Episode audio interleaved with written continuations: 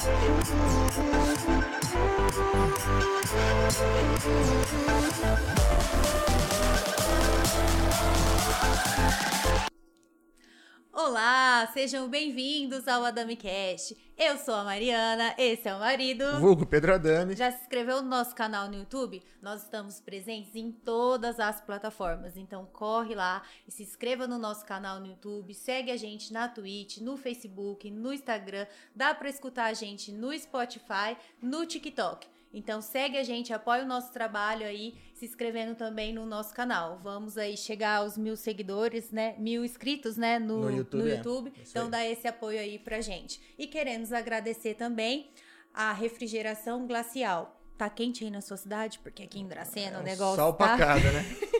Tá o bicho tá quente. pegando, então faça a manutenção do seu ar-condicionado. Tanto a manutenção do seu ar- do ar-condicionado automotivo, residencial e comercial. É isso aí. Agenda horário, não deixe de última hora. Não vai passar calor, não. Bom, Natal tá chegando. Novidades é que não falta na rede Brinquelar, né, marido? É isso aí. Todo dia tem novidade no Instagram deles. Tem um QR Code aí do lado que tem o link, no link tem a descrição de todos os nossos convidados. Entra lá, já segue todos eles, oh, perdão, dos É patrocinadores, já segue ele pra ficar por dentro de tudo que tá rolando E na loja. tem link na descrição também de todo mundo. Tanto dos Sim. patrocinadores quanto do convidado. E lá você vai ficar por dentro do que tá rolando na rede Brinquilar, quando surge promoções. E aí, ó, é o mês de aniversário agora. é, da loja de Presidente Prudente. Vai ter muita novidade. Prudente. Inclusive tá rolando o desafio do biscoito lá. Se você for lá e conseguir quebrar o- a figura geométrica lá com, no biscoitinho lá em 3 minutos, você ganha um brinde lá. Corre Então lá. entra lá, corre lá, segue eles pra ficar por dentro do que tá acontecendo. Bom, eu e o marido já são sete meses fazendo o projeto É saúde aí. com a academia já Aquafit. passou isso, rapidão. É. E lá aposto que você vai se encaixar em alguma atividade. Tanto musculação, hidroginástica, natação, localizada, funcional. Tem também pra bebês, né? Tem, tem, tem sim. Então ligue na Aquafit, se orienta lá até que idade começa as, as aulas, né, de natação, sim, é tudo separado por certinho. idade lá e começa desde bebezinho. Ó, já pensou que fofinho? Não, mas é lá que tem uma atividade pra você. Se eu me encaixei, qualquer um se encaixa. E para esse projeto também des- dar certo, nós procuramos a especialista em emagrecimento, que é a Fernandes Caliante, e Ela já é se foram nutricionista, é. 20 quilos aí, Acho E que eu quase já 21 sou- na realidade, hein? É. Então, 10 quilos, e é um projeto que vamos levar para a vida toda, né? Com já certeza. está mudando os, os hábitos aqui em casa. E para alongar o corpinho, voltei pro Pilates. Hoje até encontrei uma amiga, ela falou assim: Nossa, você nunca saiu do Pilates, né? Não. Firme e forte aí no Tem Pilates. Procura a Cintia Tavares para alongar o corpo. Às vezes está com algum probleminha aí. É, eu tô, procurei por causa do nervinho, né? É, Ciático, aí, é. que fica lembrando todo o tempo que eu tenho ele, que ele existe. Mas com o Pilates aí, você explica todos os probleminhas pra Cíntia, que ela vai te ajudar aí no alongamento. vai te colocar em dia vai te colocar em ordem. Isso. Vai desentortar. É, vai desentortar. é, arruma bastante a postura, Sim, você sente certeza. mais leve. Aqui eu brinco com os ombros, né? Se sente mais leve. Bom, e um abraço pro Jornal Interativo, E né? pro pessoal, é, pro Fernandão do Jornal Interativo e pro pessoal do TV Vestiário, Renan, Jennifer e toda a equipe. Muito obrigado. Bom, a nossa convidada de hoje, o currículo dela é... É, pra falar o currículo inteiro dela, acho que é o podcast, né? É, e ela vai comentar um pouquinho sobre aí como que é a vida e profissional e também como que ela deu conta com quatro filhas, É isso aí. inclusive gêmeas. Ela vai explicar pra gente o, te- explicar. que tempo que dá pra ser mãe, né? Com Com- tanto trabalho. com- que horário que ela dorme. É, se dorme. Marido, quem é a nossa convidada de hoje? A nossa convidada de hoje é a doutora Marilda Abreu. Mas pra mim é Tia Zi. Seja bem-vinda. Ai, boa noite. Que Boa muito noite. feliz de estar aqui essa noite com vocês. Imagina. Um programa super diferente pra mim, fora do meu habitual, né? Ah, que bom. Então é o Pedrinho, pra mim é sempre o Pedrinho, eterno, certeza. porque eu sou a tiazinha dele, né? A Mariana, o João ali também na, na retaguarda, né? Hoje o João tá então é uma presente. satisfação estar aqui, eu agradeço muito o convite, né? E tô aqui ver, Não, o que vamos- quiser- pra ver o que que vocês querem fazer comigo. Não, quer bater um papo, saber um pouco mais de. de Não é? Eu não sei o que me espera aqui. Acho que você vai ser- saber responder tudo. Fica Você tranquilo. acha que eu sei?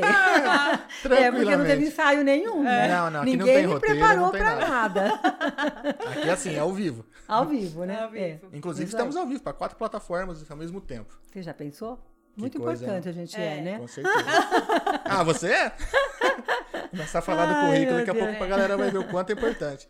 Mas é, mas tô aqui para responder o que vocês quiserem, né? Não, E vamos começar o porquê da, da Dermato, né? Como que surgiu esse amor pra, pela profissão? Daria pra puxar até mais pra trás, porque é medicina. É, É, porque, é medicina. a é. medicina é desde criança, né? Eu brincava, ainda criança, e eu sempre dizia para meus pais que eu queria ser meca. Não sabia nem Ah. falar médica ainda, né? Era meca. então eu quero ser meca, desde pequenininha, para não saber nem falar ainda a palavra. Sim. E sempre assim pensei, e depois eu tive uma pessoa que me inspirou muito, um médico, né? Porque meus pais são panoramenses, né? Eu cheguei em Panorama com cinco anos de idade, faz bem pouco tempo, né? Ontem. É, não tinha casa pra gente morar quando a gente chegou, basta dizer, né? Moramos no hotel. E, e, e aí, é, quando nós nos mudamos para uma casa, era meu vizinho, o doutor Arnon, que ainda, graças a Deus, ainda é vivo, com muita saúde, é um médico aqui dracenense, doutor Arnon, né? E, e olhando ele trabalhar, meu pai ajudava muito, porque em Panorama não tinha recurso nenhum. Meu pai era das poucas pessoas que tinha carro. E ele, quando precisava fazer parto nos sítios, atender algum paciente, ele pedia para meu pai levá-lo. Meu pai acompanhava, ajudava. E eu achava aquilo tudo muito lindo, né? E eu acabei, assim, me inspirando muito. O doutor Arnon foi uma pessoa que teve muita influência. E, e, por sinal, ele era dermatologista, né? Depois. Depois ele fez dermato. legal. Ele, lá em Panorama ele era clínico e depois ele se mudou para Dracena depois de muitos anos e aí aqui ele abraçou a dermatologia, que por coincidência eu acabei, né? Indo Cara, para dermato, legal. né? Mas, mas, mas contando do seu pai, o Ié, né? Tu é, tu Pra é. todo mundo é o Zé Milanês. Pra mim, É, Ié. é. Sempre solista, né? Até Sempre, hoje, né? É- É uma sempre. pessoa assim que é fora da curva mesmo. É, Puxa não, é vida. fora de série. Ele desde esses tempos, Galera ele já de Panorama, ajudava todo mundo tudo, conhece. Todo mundo. Acho que não tem quem não conheça ele lá nos seus quase 95 anos, Olha né? só, né?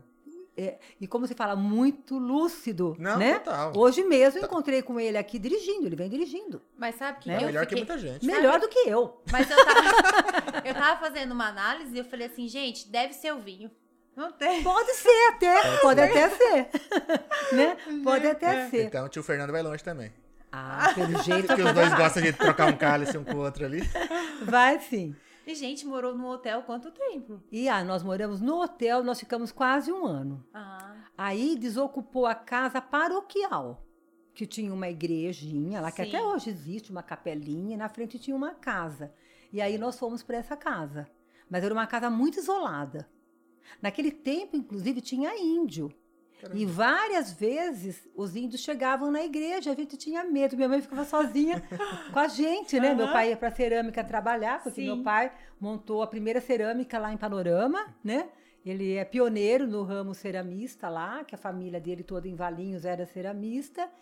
E aí nós moramos nessa casa durante um, um tempo, mas aí por ficar muito afastada, minha mãe tinha medo e acabou desocupando uma outra casa que- onde tinha um vizinho, que era, até eles eram dracenenses, os dois foram falecidos, que era o seu Lício e a Dona Elisa, né, é, Botelho. E aí nós tínhamos vizinhos, né. E foi assim, foi um começo, foi realmente assim, meus pais são pioneiros lá, desbravadores lá de Panorama, e eu cresci lá, né? E eu cresci lá, uma infância maravilhosa, brincava muito, né? tem muitas histórias, É, né? Muita história. Quando eu fiquei moça, assim mesmo, eu não aceitava. Eu queria ser criança, porque eu gostava de brincar. né? Eu adorava brincar. E hoje em, dia, Né? hoje em dia as meninas não vê a hora de ser moça, né? Então, imagine que eu queria de jeito Tá nenhum. Eu queria né? ser criança, porque criança era É. muito bom, né? E passei toda a minha infância lá. Quando chegou na, na época de fazer colegial, basta dizer que não tinha colegial lá. Sim. Não tinha. Aí teve que vir pra Dracena. Aí eu fui primeiro pro colégio interno, da Mantina, porque meu pai não queria que eu viajasse. Aí eu fiquei um ano no colégio interno, colégio de freiras. Era muito bom lá, gostava muito, porém, como eu queria fazer medicina, eh, o colégio ele era mais voltado para a parte da mulher. Entendi. Então as matérias quentes lá era música, artes, né? A matemática, malha mal, uma álgebra, né? Não te muito português, né? português, inglês. E assim, a química, a física, a matemática pesada, eles não investiam muito, porque ele era um colégio de moças, né? E aí eu falei pro meu pai, falei, pai, se eu ficar aqui, eu não vou entrar, porque no meu tempo, nós não tínhamos muitas faculdades como tem hoje. Então você falava que você queria fazer medicina, mas você não sabia se você ia fazer, porque era muito difícil entrar. Não tinha cursos, eram escassos, né? Aí eu terminou o ano, meu pai me deixou sair do colégio para fazer estadual, que na época, né, o colégio estadual era o melhor. O particular era o fácil.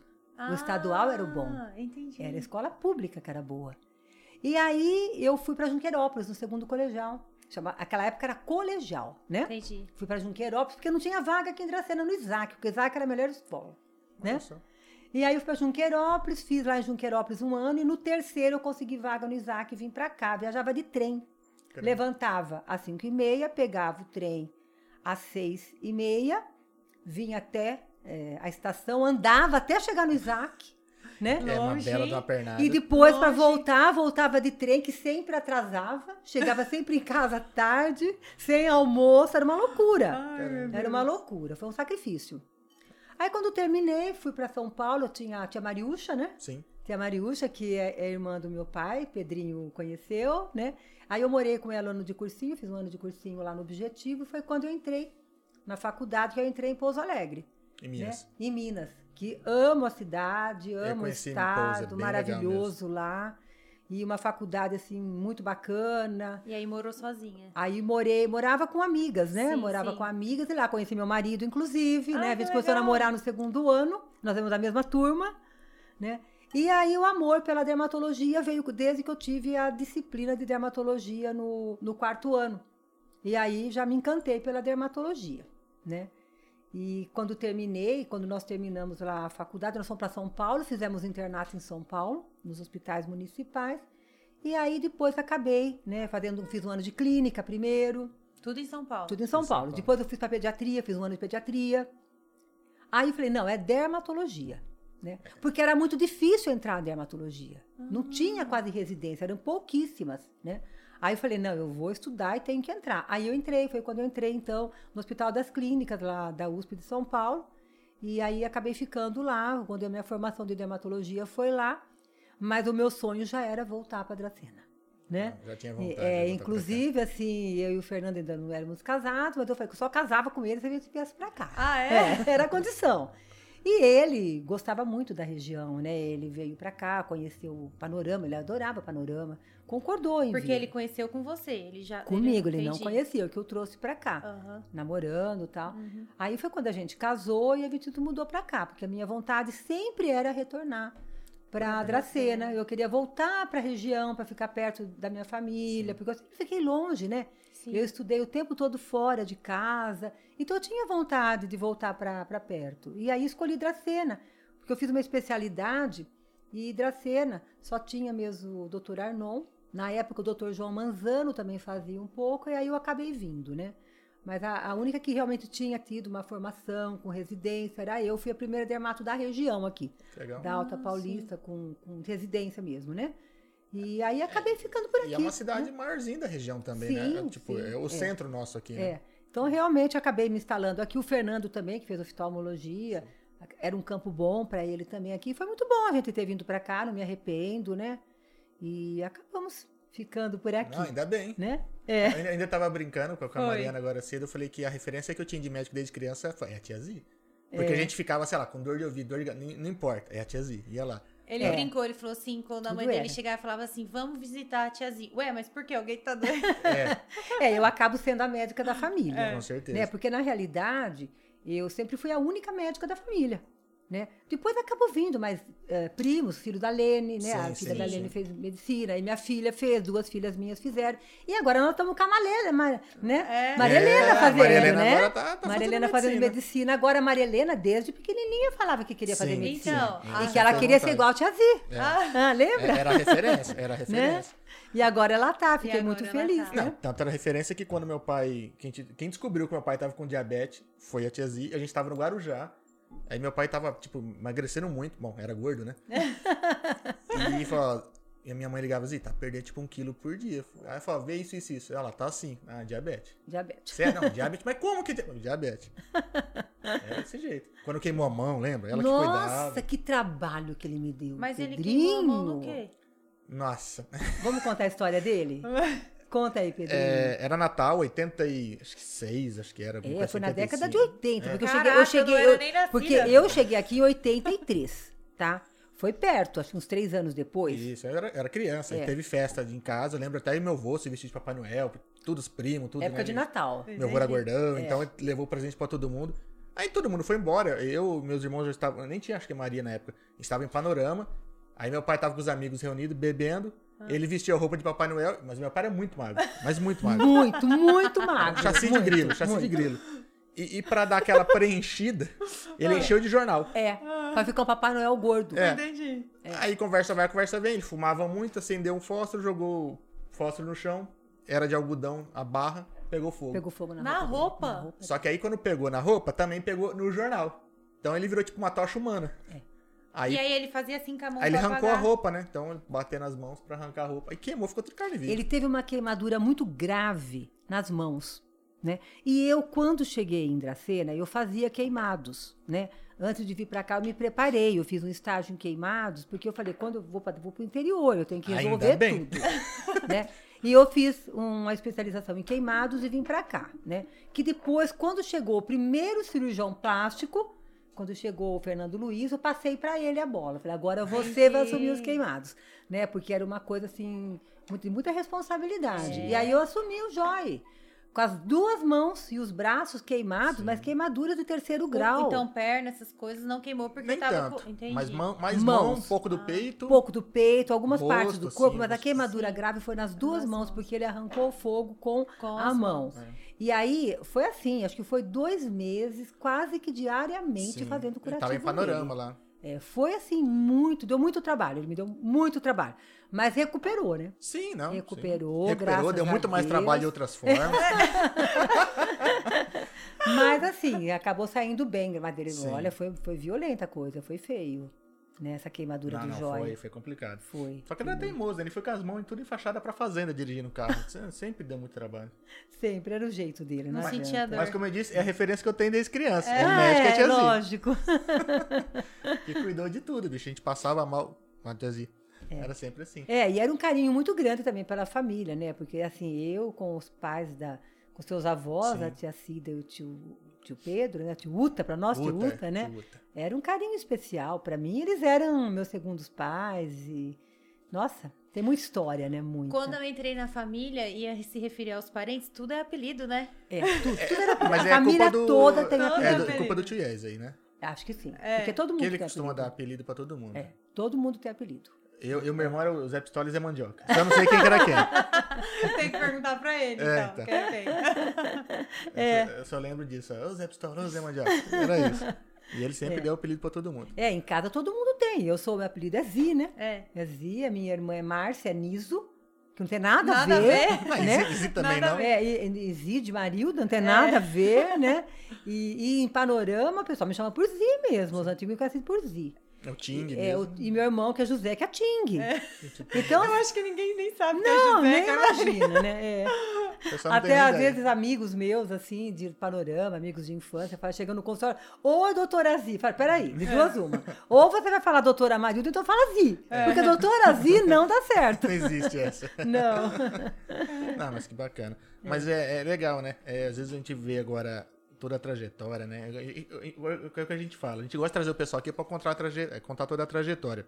É, falar de onde veio, o que, que aconteceu. Porque é fácil, às vezes, é, olhar pra você e você, puta, puta numa doutora, é doutorado, aquele currículo enorme, mas, poxa, de onde veio? Como começou tudo isso? Foi né? muito difícil, né? Porque foi começando a falar pra você que todo dia viajava. Primeiro tive que Sim. morar um ano no colégio interno, longe da minha família, não era uma coisa. Foi, fiquei bem, mas não é o que eu queria. É. Depois, dois anos viajando de trem todo dia, né? Tem que abdicar muita coisa, É, né? muito. um Depois estudei numa, numa cidade que fica a, a muito Sei, distante, é, né? Praticamente quase 900 quilômetros de panorama. E to, eu não deixava de vir um feriado, e era muito sacrificante para vir, né? Porque aquele tempo a gente viajava muito de trem. Sim. E trem levava É 24 horas para chegar. Era muito- É não era jornada. mole, não. É Na hora de jornada. andar, eu acho que andava assim, né? Mu- Nossa senhora, era muito difícil, muito difícil. Eu andei de trem uma vez só, fui pra Panorama, falei pra nunca mais na minha vida. É, mas naquele é tempo o meio de trecho transporte curto. melhor que a gente Sim, tinha era o sim. trem. Depois que foi chegando o prata pra cá, Ainda eu peguei um pouco do prata, né? Mas assim, o prata nem sempre você conseguia passagem, de última hora resolvia vir, você não tinha passagem, tem que pegar o trem. né? E o trem você sabia a hora que você saía, mas você não sabia a hora que você chegava. É, bem por aí. Porque São Paulo ele tinha um horário de partida, mas de chegada, não. Às vezes ele para ficava, às vezes você dormia, acordava e estava no mesmo lugar parado. Tá brincando. Atrasava muito, muito. É Mas tá- era um meio de transporte bom, né? Muito conforto, ele tinha Sim. bastante conforto. Foi uma pena, né? Uma pena É, que acabou. ai- ainda deveria existir, É. pela menos pra carga, né? É, Acho que daria uma, pelo uma bela de menos, uma, né? uma, uma agilizada. Mas parece que vai voltar, né? Tem, tem que projetos. voltar, tem o, projeto. o André comentou isso, É, né? comentou alguma O, coisa. o André Lemos veio aqui logo no começo e ele comentou alguma, Alguma coisa, que coisa. estavam estavam mexendo. aí. É. Tomara, né? Seria, É, seria legal pra é. região. Traz bastante emprego. E depois pra fazer mestrado. É, É. aí vim pra cá, né, em 83. Então já tô aqui há. qu- Quanto? 83? Faz a conta. Eu sou. 38. É. 38 anos que eu tô aqui em Dracena, né? 43 anos de formada, porque antes eu fiquei em, em São, Em São Paulo, Paulo. Fazendo alguns residência. anos para poder fazer me, especia- me especializar. E aí, quando cheguei para cá, já vim com uma filha e grávida da outra. Aí foi a fase de ter filhos, né? Então, assim, é aquela segunda fase. Então, primeiro foi a profissão, agora vamos ter os filhos, né? E aí acabei tendo que me dedicar às crianças, né? Sim. Depois, aí quando nós fomos, tive duas meninas, resolvemos tentar um menino, né? Vamos tentar um menino agora, né? E aí dobrou, veio mais duas, né? Bem as gêmeas. É, aí ficou com quatro meninas. E aí é foi tal negócio, com, com criança, com quatro crianças e com a profissão, eu não tinha tempo para mais nada, a não ser trabalhar e cuidar das crianças, né? Então, a parte acadêmica foi depois, né? A parte acadêmica foi no ano de 2000, né? Que é quando as meninas já estavam maiores, né? Então, Já já era tudo é, adulto, já, já, já, se virava tinha sozinho. crescido. A- a- as gêmeas, né? Nasceram em 87, então elas já tinham 13 anos, Sim. né? 13 anos, então já estava tudo meio adolescente. Falei, agora é o momento de eu fazer uma coisa que eu sempre tive vontade, que era partir para pós-graduação, né? E aí foi que eu comecei. Aí a partir de 2000, aí eu comecei, aí eu fiz o mestrado, Aí aí já mais. engatilhei no doutorado, aí já começou a parte docente, já primeiro eu dei aula na FAMEMA, depois eu na, na- na residência de dermatologia da FAMEMA, depois eu já vim para a UNOeste, desde 2003 que eu estou na UNOeste, né? Sempre teve essa vontade de dar aula? Sempre tive, É. sempre gostei dessa parte acadêmica, né? E aí acabei ficando lá na UNOeste durante até eu tô lá há 18 anos, né? E responsável pela eh, disciplina de dermatologia, também tem a residência no hospital regional que eu ajudei a montar. Que Eu legal. e o Dr. Silmar, que era um, um dermatologista que morava em Prudente, que era o titular da cadeira, nós montamos a residência e depois que ele foi embora, eh, ele se casou com a primeira residente e foi embora, né? Aí deixou para mim. Aí assumi a residência também, né? A especialização em, em dermatologia. E, e aí fui Pois. ficando lá, né? Dando aula também na faculdade. Depois veio a faculdade aqui, que eu não tinha como não participar, né? Sim. Porque a faculdade estava começando, ajudei a montar o curso. Aliás, o curso de enfermagem eu ajudei a montar também. Olha só, essa não O curso de enfermagem, quando começou, ah, eu era a única médica, única profissional da saúde que tinha mestrado na época aqui. Nossa. E precisava de alguém com esse título. E aí. Entendi. E já faz tempo o curso de enfermagem, ah, né? foi 2006, acho. 2005, É por aí. 2006, acho que é. É, Tô porque, na dúvida se é 5 ou 6. Acho que porque 5 quando nós eu montamos. eu acho que quando eu comecei, eu, eu comecei a fazer faculdade, se eu não me engano, no outro ano teve enfermagem. Então acho foi que é em 2006, 2006. né? É, 2006 acho que foi mesmo. por aí mesmo. É. Aí eu fui a primeira coordenadora do curso, né? Mas eu já tinha feito o mestrado, mas eu estava fazendo doutorado. E aí depois, né, agora mais recentemente, eu acabei o pós-doutorado. Que aí eu fiz o pós-doutorado lá em Ribeirão Preto, lá na USP de Ribeirão Preto. Brincar o currículo. Agora chega, agora não quero fazer mais nada. chega! Mas a gente tem que viver estudando. Eu É, falo, é uma, é uma atualizar também, né? profissão que você não tem como não estudar. Principalmente hoje, que você entra na internet e você baixa o que você quiser. Não é? É, tem acesso à É, informação. eu falo que no hoje é, não é como antigamente que eu estudei medicina por livros. Sim. Quando a gente entrava na faculdade, o que ficava muito caro era comprar livros. Porque cada matéria tinha o seu livro que era adotado. Porque todo mundo decorava os livros. Era o que Sim. sabia de medicina, o que estava no livro, né? Até porque uma pesquisa, acho que para se tornar concreta e divulgar os dados, tinha um tempo muito grande, né? Dá até pra Muito. pessoa se formar e. Sim, era muito difícil. Quando eu fiz o mestrado, basta dizer O cara tinha que publicar um livro. eu pra você não tinha entender. como levantar os artigos para minha tese da internet. Eu tinha aqui na Bireme, a Bireme é a maior biblioteca médica lá de São Paulo, é lá da Unifesp. Eu ia lá na Bireme para pesquisar nos catálogos os artigos que tinha para serem xerocados lá na Bireme.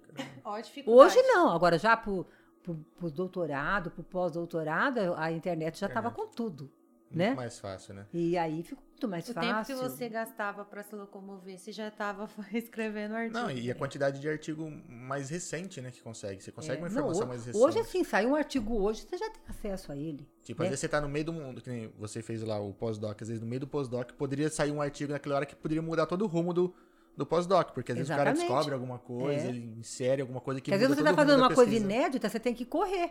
É. Porque alguém pode fazer na sua frente. É. É, ou depois até, fica con- difícil que ou você até uma coisa que acontece, né? O que você Sim. tá tentando provar ali. É. E você bem tem ideia também. de quantos artigos já publicados? Ah, eu acho que eu tenho uns 70 artigos, mais ou menos. Só. Acho que eu não escrevi É. 70 redação na minha vida.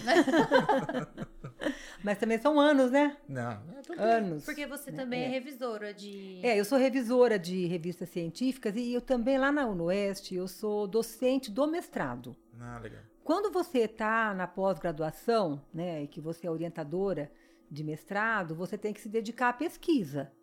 Porque o mestrado, para ele, se manter, ele precisa ter uma pontuação. E essa pontuação depende da produção científica, tanto dos professores quanto dos seus orientandos. Né? Então, a gente tem que estar sempre, sempre fazendo artigos, sempre pesquisando e sempre publicando, para que a gente consiga se manter também como, como docente no mestrado. Porque se você não tiver produção, você não tem como ficar, É. né?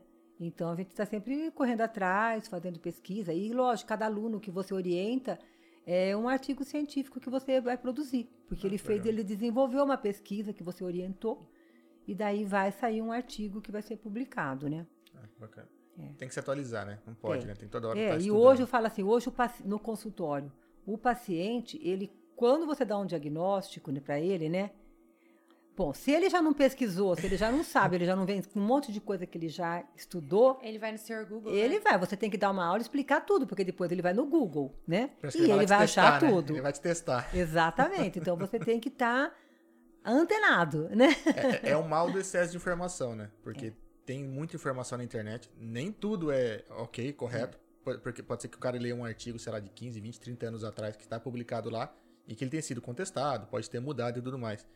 E ele vai lá, lê e quer contestar, né? Não, e às vezes, inclusive, você dá um diagnóstico para uma pessoa e fala, uma doença, ela pode ter múltiplas faces, né? Você pode ter uma, vou dar um exemplo, psoríase, né? Psoríase é uma doença crônica, incurável e que tem várias formas. Então tem aquelas formas violentas que pegam o corpo inteiro e tem formas muito localizadas. Então quando você fala para o paciente que ele está com psoríase, você precisa explicar, olha, você tem psoríase, mas a sua forma é leve, não tem muita gravidade, porque senão depois ele vai na internet, ele fica louco a hora que ele começa É, a ver as fotos, psoríase no entendeu? Google, vê uns negócios que deixa ele preocupado. Vai né? ficar- então você tem É que aquelas que preparar. Pode coçar. Ah, tá. Mas aquele- Né? geralmente Umas tá- placas vermelhas, é. na cotovelos, É que todo mundo joelhos, fala que, assim, tipo, ah, é por causa do estresse, assim. É, é, estresse desencadeia. Ah, tá. Entendi. Mesma coisa você falar que a pessoa está com hanseníase, Entendi. né? Hanseníase também tem múltiplas formas clínicas, né? Então, existem aquelas formas clínicas graves. Mas se você pega a doença no início, você trata e a pessoa vai ficar curada sem sequela alguma. Legal. Então, na hora que você dá um diagnóstico para a pessoa, né? Você fala que ela está com hanseníase, hanseníase é a lepra, a pessoa fica apavorada. Então, você tem que explicar, olha, você que você vai na internet, que você vai ver, mas olha, o seu caso, diagnóstico precoce, no começo, fica tranquilo, você vai ficar curado, a gente vai te tratar e não vai ter sequela alguma. E o Então, que você tem que tá- isso? A hanseníase é uma doença infecto-contagiosa, ela, você pega de uma outra pessoa. Ah, É, a um um, doente passa para outro doente. Ela é contagiosa, né? Tanto que antigamente, quando ela se chamava, é, ela se chama lepra. Sim. Ela só se chama hanseníase no Brasil, Ah, por quê? porque no Brasil tem uma lei para tirar o estigma. Hum, Porque quando você fala lepra, é pesado, é uma palavra pesada e que gera muito preconceito. vamos falar lá o leproso. É, era até um nome feio, você chamar uma pessoa Sim. de É. leprosa, era uma ofensa. Sim. não é? Então, foi feita uma lei que era proibido falar lepra. Então, no Brasil, ela mudou de nome, mas só no Brasil. No mundo inteiro, ela ainda é lepra, né? Entendi. E você vê, hoje ela tem tratamento, hoje ela tem cura, né? Desde que a pessoa diagnostique precocemente, ela não tem sequelas, porque senão ela dá deformidades, dá incapacidade, se ela for diagnosticada tardiamente. E né? quais são os sintomas? Os sintomas são manchas anestésicas. Ah, então se eu tenho uma. Mas tem- ela tem cor, a mancha ou não? Ela tem vários tipos. Então, tem Ah, umas que tá, o tá. começo dela são manchas mais claras que a pele. Entendi. Mais, mais branca. branquinha. É, não muito branca, mas assim, mais clara. Entendeu? Então, se eu apertar e não sentir nada. Não é apertar. É aí que tá. A pessoa Ah. acha que apertando não. A sensibilidade, você tem que fazer testes de sensibilidades mais Hum. finos. Então, tem o teste de sensibilidade térmica, né? Primeiro a pessoa perde a sensibilidade ao calor e ao frio. Ela não distingue. Se você pegar, por exemplo, um, Uma água quente, quente. você pega um tubo de ensaio com água quente ou com água fria, você encostar os dois, ela não reconhece. Entendi. Onde ela pode estar se É. queimando. Depois ela perde a dolorosa. Ah, E tá. só mais avançado que ela vai perder a tátil. Então, de você encostar e ela sentir, não quer dizer que não é. Pode ser uma fase ainda. Se você encostou e não sentiu, aí já tá Aí já tá coisa. avançado. Ah, Só que, tá vai, só avançado. que não vai estar clarinha, né? Vai ter É. mudado de cor. Às vezes a pessoa ela pode mudar de cor. Aí, assim, conforme ela evolui, né? No Uhum. começo ela é clara, depois ela vai ficando avermelhada, dependendo da forma que ela vai evoluir. Tem, tem algumas que ela forma nódulos, que é a forma mais contagiosa. ah. A E é em qualquer lugar do corpo? Qualquer parte do corpo. Qualquer parte do corpo e ela é contagiosa, ela pega. Né? Só que para pegar, na maioria das vezes, precisa de um contato mais íntimo, mais prolongado. Então a gente vê muito em famílias. Sim. Hum. Tanto que antigamente se achava que ela era hereditária.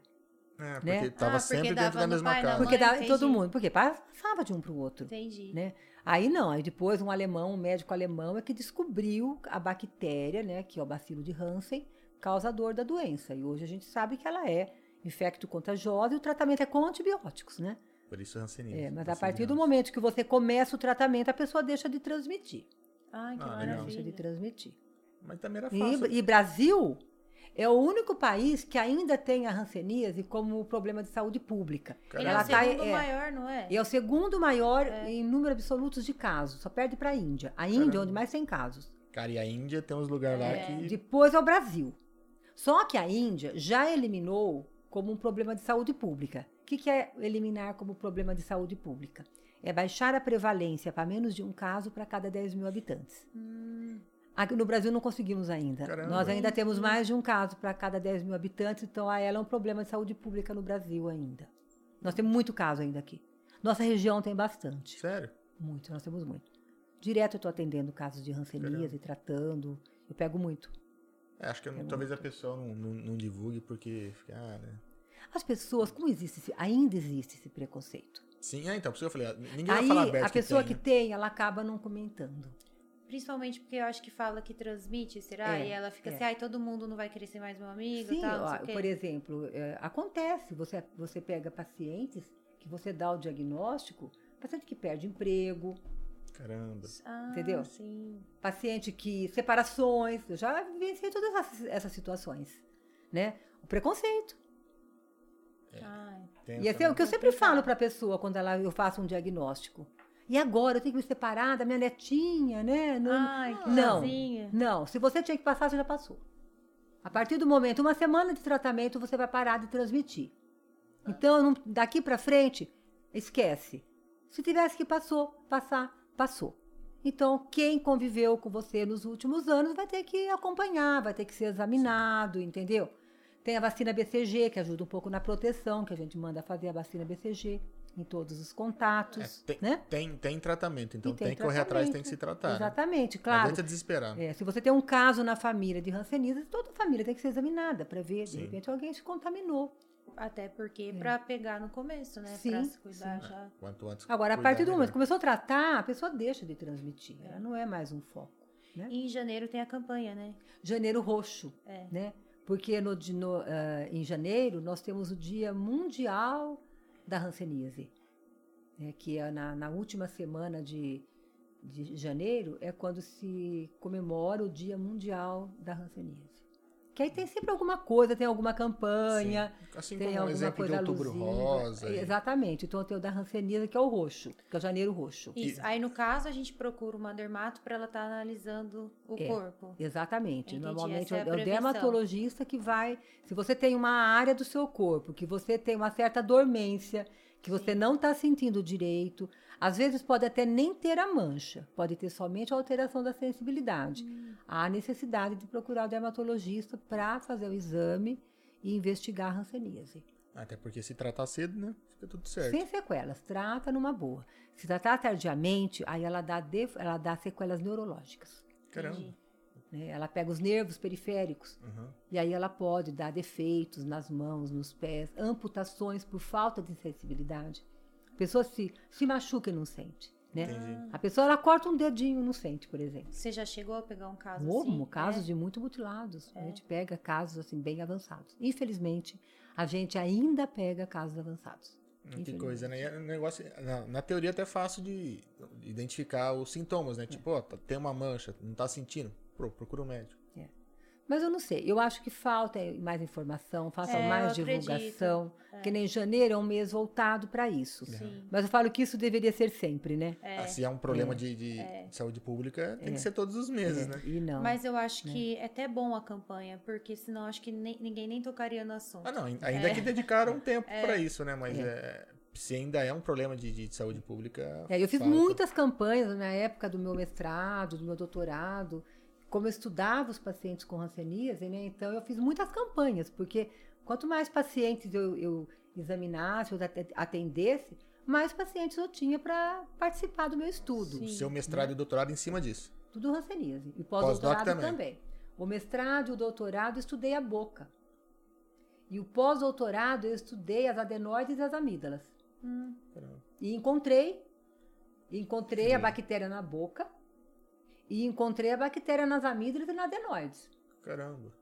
E é inédito, nunca ninguém tinha, tinha estudado as amígdalas e as adenoides. A boca já tinha algum estudo, poucos, mas tinha. Brasileiro só tinha um, eh, e depois veio o meu, O né? vai, ia mais em É. cima do óbvio, né? Agora, as amígdalas e as adenoides, eh, eu sou a primeira que estudou no mundo. E está publicado Ó. isso aí numa revista do CDC. Eu publiquei o ano passado esse artigo. Né? É bem interessante, porque eu encontrei nas crianças. Caramba. As- assim, eu peguei as amígdalas e as adenoides que foram retiradas por indicações de otorrino.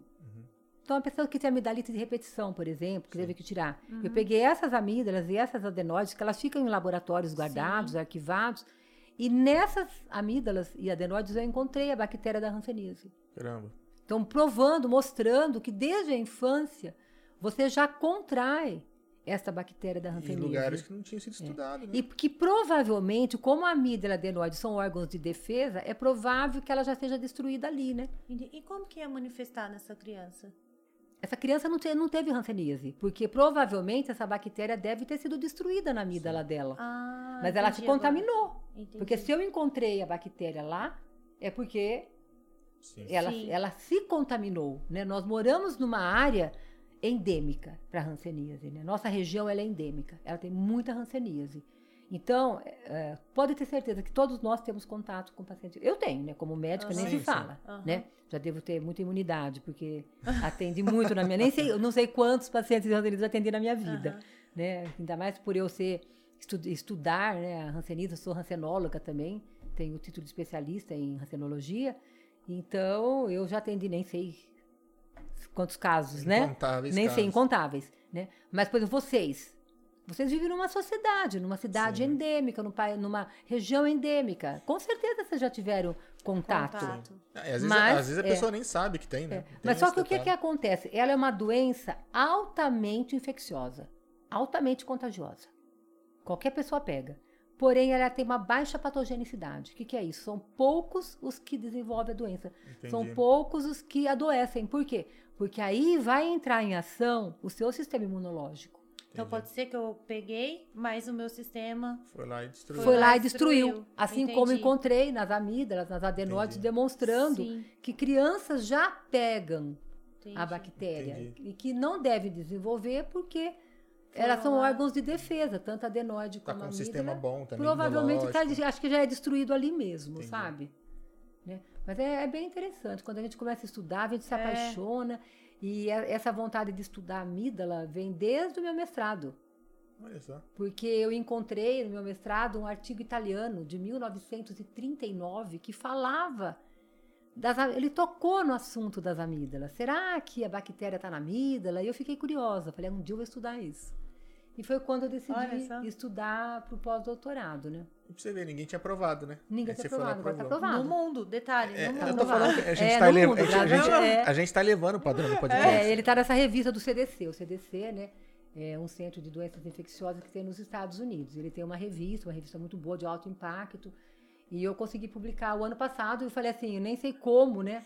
Porque eu publicar ranceníase numa época que Covid explodia, que todo É. mundo só queria pegar É. artigos de Covid, foi quando eu consegui publicar esse artigo, né? Mas tá lá, tá lá, ficou, ficou. Não, que bom. Tem que publicar. A gente É. tava falando de estresse e agora com Covid. E você acha que a psoríase, ela desencadeou mais no- na, nesse momento de, De pan- Covid? de Covid? Eu, com certeza, a gente percebe pessoas que não tinham manifestações de psoríase e que passaram a apresentar, porque a gente sabe que o estresse, o emocional, ele é um gatilho para psoríase. né? Porque eu falo, você, de repente, você pode ter aquela já aquela tendência, uma predisposição genética, tá? Para 30% dos casos tem história familiar. Entendi. Então você já pode ter essa predisposição genética e aí, de acordo com o momento, né, um estresse ele é um gatilho para a doença aparecer, né? Então é claro que nessa época de pandemia, não somente a psoríase, como várias doenças que estão relacionadas ao emocional explodiram, né? A galera Veio ficou com tudo. confinada aí, todo mundo com medo, sem saber né, o que, que ia ser, que É. se- até sair vacina, tudo. E ela também é em todo lugar, do cor, em qualquer lugar do Qualquer corpo? parte, qualquer É. parte do corpo Porque eu pode ser vejo mais afetada. assim. Na-. O mais, o mais comum é cotovelo, joelho, couro Ah, cabeludo, palmas, plantas. Mas qualquer parte pode ser afetada. E tem pessoas, inclusive, com casos graves. No nosso ambulatório, no meu ambulatório lá de, de Presidente, Presidente Prudente. Prudente, no hospital regional, eh, tem casos muito graves, né? E o que, que é um Caso caso muito grave? Um caso grave é um caso que ou ela é mais localizada, mas ela não reage, não responde aos tratamentos convencionais, ou é um caso disseminado. Entendi. Que aí Corpo- hoje, corpo hoje nós estamos numa era muito boa. Eu falo assim que eh, nesse- todos esses anos que eu sou de formada, 43 anos, né? Eh, eu falo assim que eu vi uma evolução muito grande no tratamento da psoríase, né? Hoje eu falo, eu gosto de tratar a psoríase porque eu vejo o resultado. Hoje nós temos uma geração nova de medicamentos que se chama imunobiológicos, que agem no alvo, Entendi. entendeu? Então a gente sabe que a psoríase é uma doença por um desequilíbrio imunológico.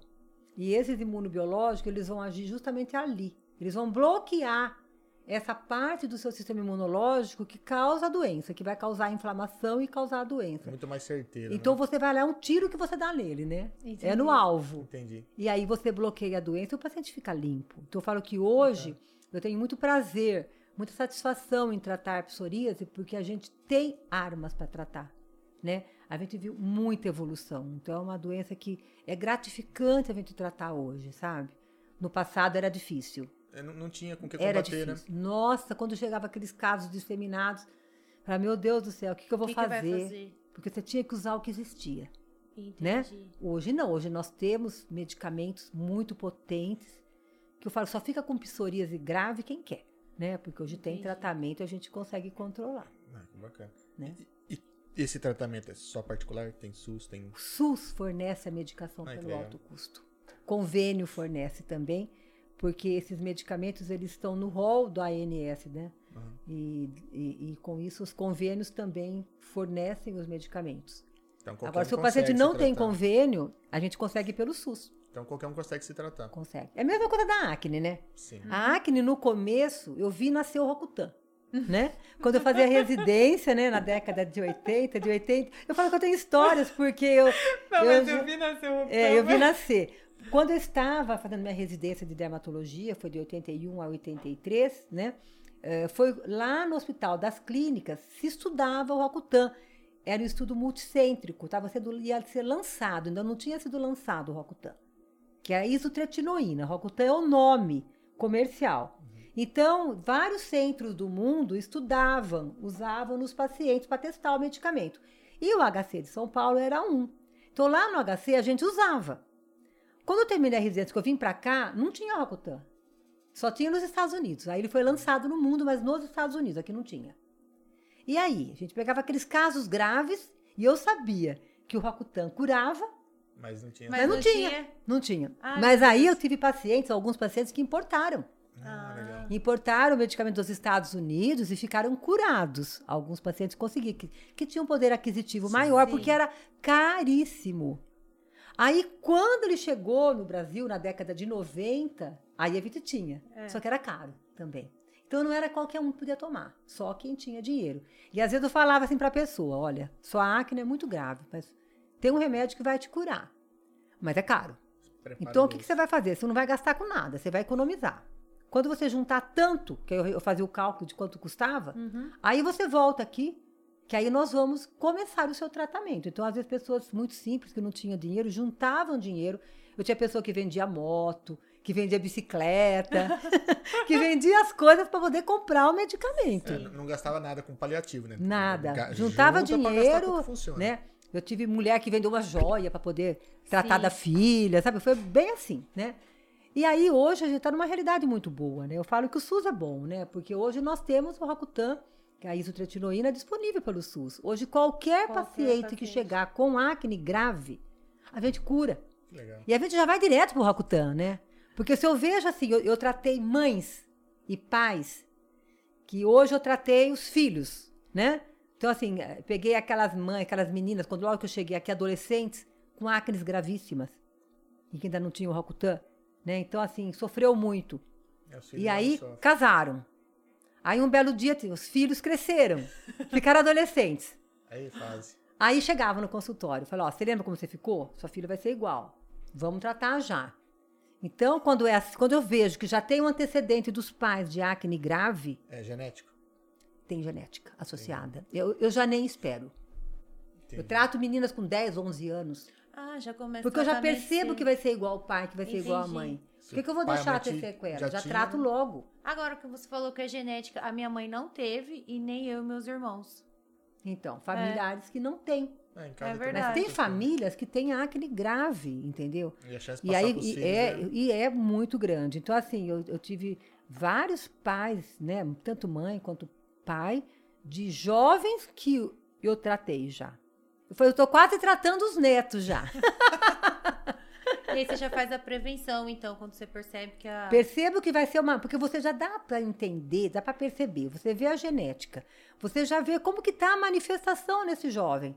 Porque quando o Rocutan foi lançado, ele foi lançado para ser usado na acne grau 3 e 4. Hoje eu uso na 2 já. Desde que eu vejo, é, que, tem evolu- que pode evoluir, né? vai evoluir. Por que, que eu vou esperar evoluir? Por que, que eu vou esperar ela ficar grave?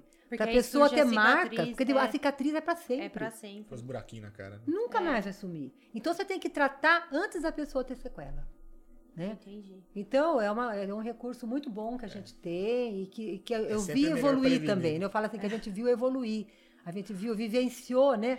Na Eu acho que quando isso. ela vai prescrever uma receita, ela fala assim: Nossa, agora tá tudo tão mais fácil. Não, melhorou muito. Por outro lado, tem doenças como o vitiligo, por exemplo, que eu não vejo progresso. Tem expectativas de biológicos para vitiligo. Os mesmo que saíram para psoríase, está numa expectativa de biológicos para O vitiligo. vitiligo é o É a mancha branca. Ah, É a mancha branca. É. Né? Seu pai ficou com vitiligo nas mãos por conta da queimadura. Sim, o peito um pouco, uma Pela, por conta da queimadura. Então, é aquelas manchas brancas que Mas, ficam mas- na mas no pele. final já tava melhor. Vai, vo- foi voltando. É, foi demorou. voltando. Por muito tempo ele tinha umas manchas brancas e É, Depois avermelhadas. foi assim, repigmentando aos Mas por pouquinhos. que, que né? dá vitiligo? Será que a gente fica muito exposto ao sol? Não, o vitiligo também tem influência genética em 30% dos casos também, Também. né? E ele tem várias teorias. Ele também é um desequilíbrio imunológico. Essas doenças, elas são todas imunológicas. Ah, Todas. Sabe? A grande maioria dessas doenças incuráveis, elas estão relacionadas ao seu sistema imunológico, né? Então, se você corrigir esse desequilíbrio, Entendi. você trata a doença, né? Essa então é consegue estabilizar. Consegue estabilizar. Entendi. A maneira que. Você pode não curar. Desculpa. Imagina. Você pode não curar, Sim. mas você controla. Mas, mas a maneira como você vive, come, se alimenta influencia nisso? Não, Ou A alimentação não tem Não. É. interferência. A alimentação não tem interferência na, nessas doenças. Né? Tanto que a gente não faz dietas. Entendi. Não Não, faz- não, faz tem- não dieta. tem necessidade. Por exemplo, a psoríase, ela, não- sofre. O meio externo ela não, não É, interfere. ela sofre uma influência eh, ruim do álcool.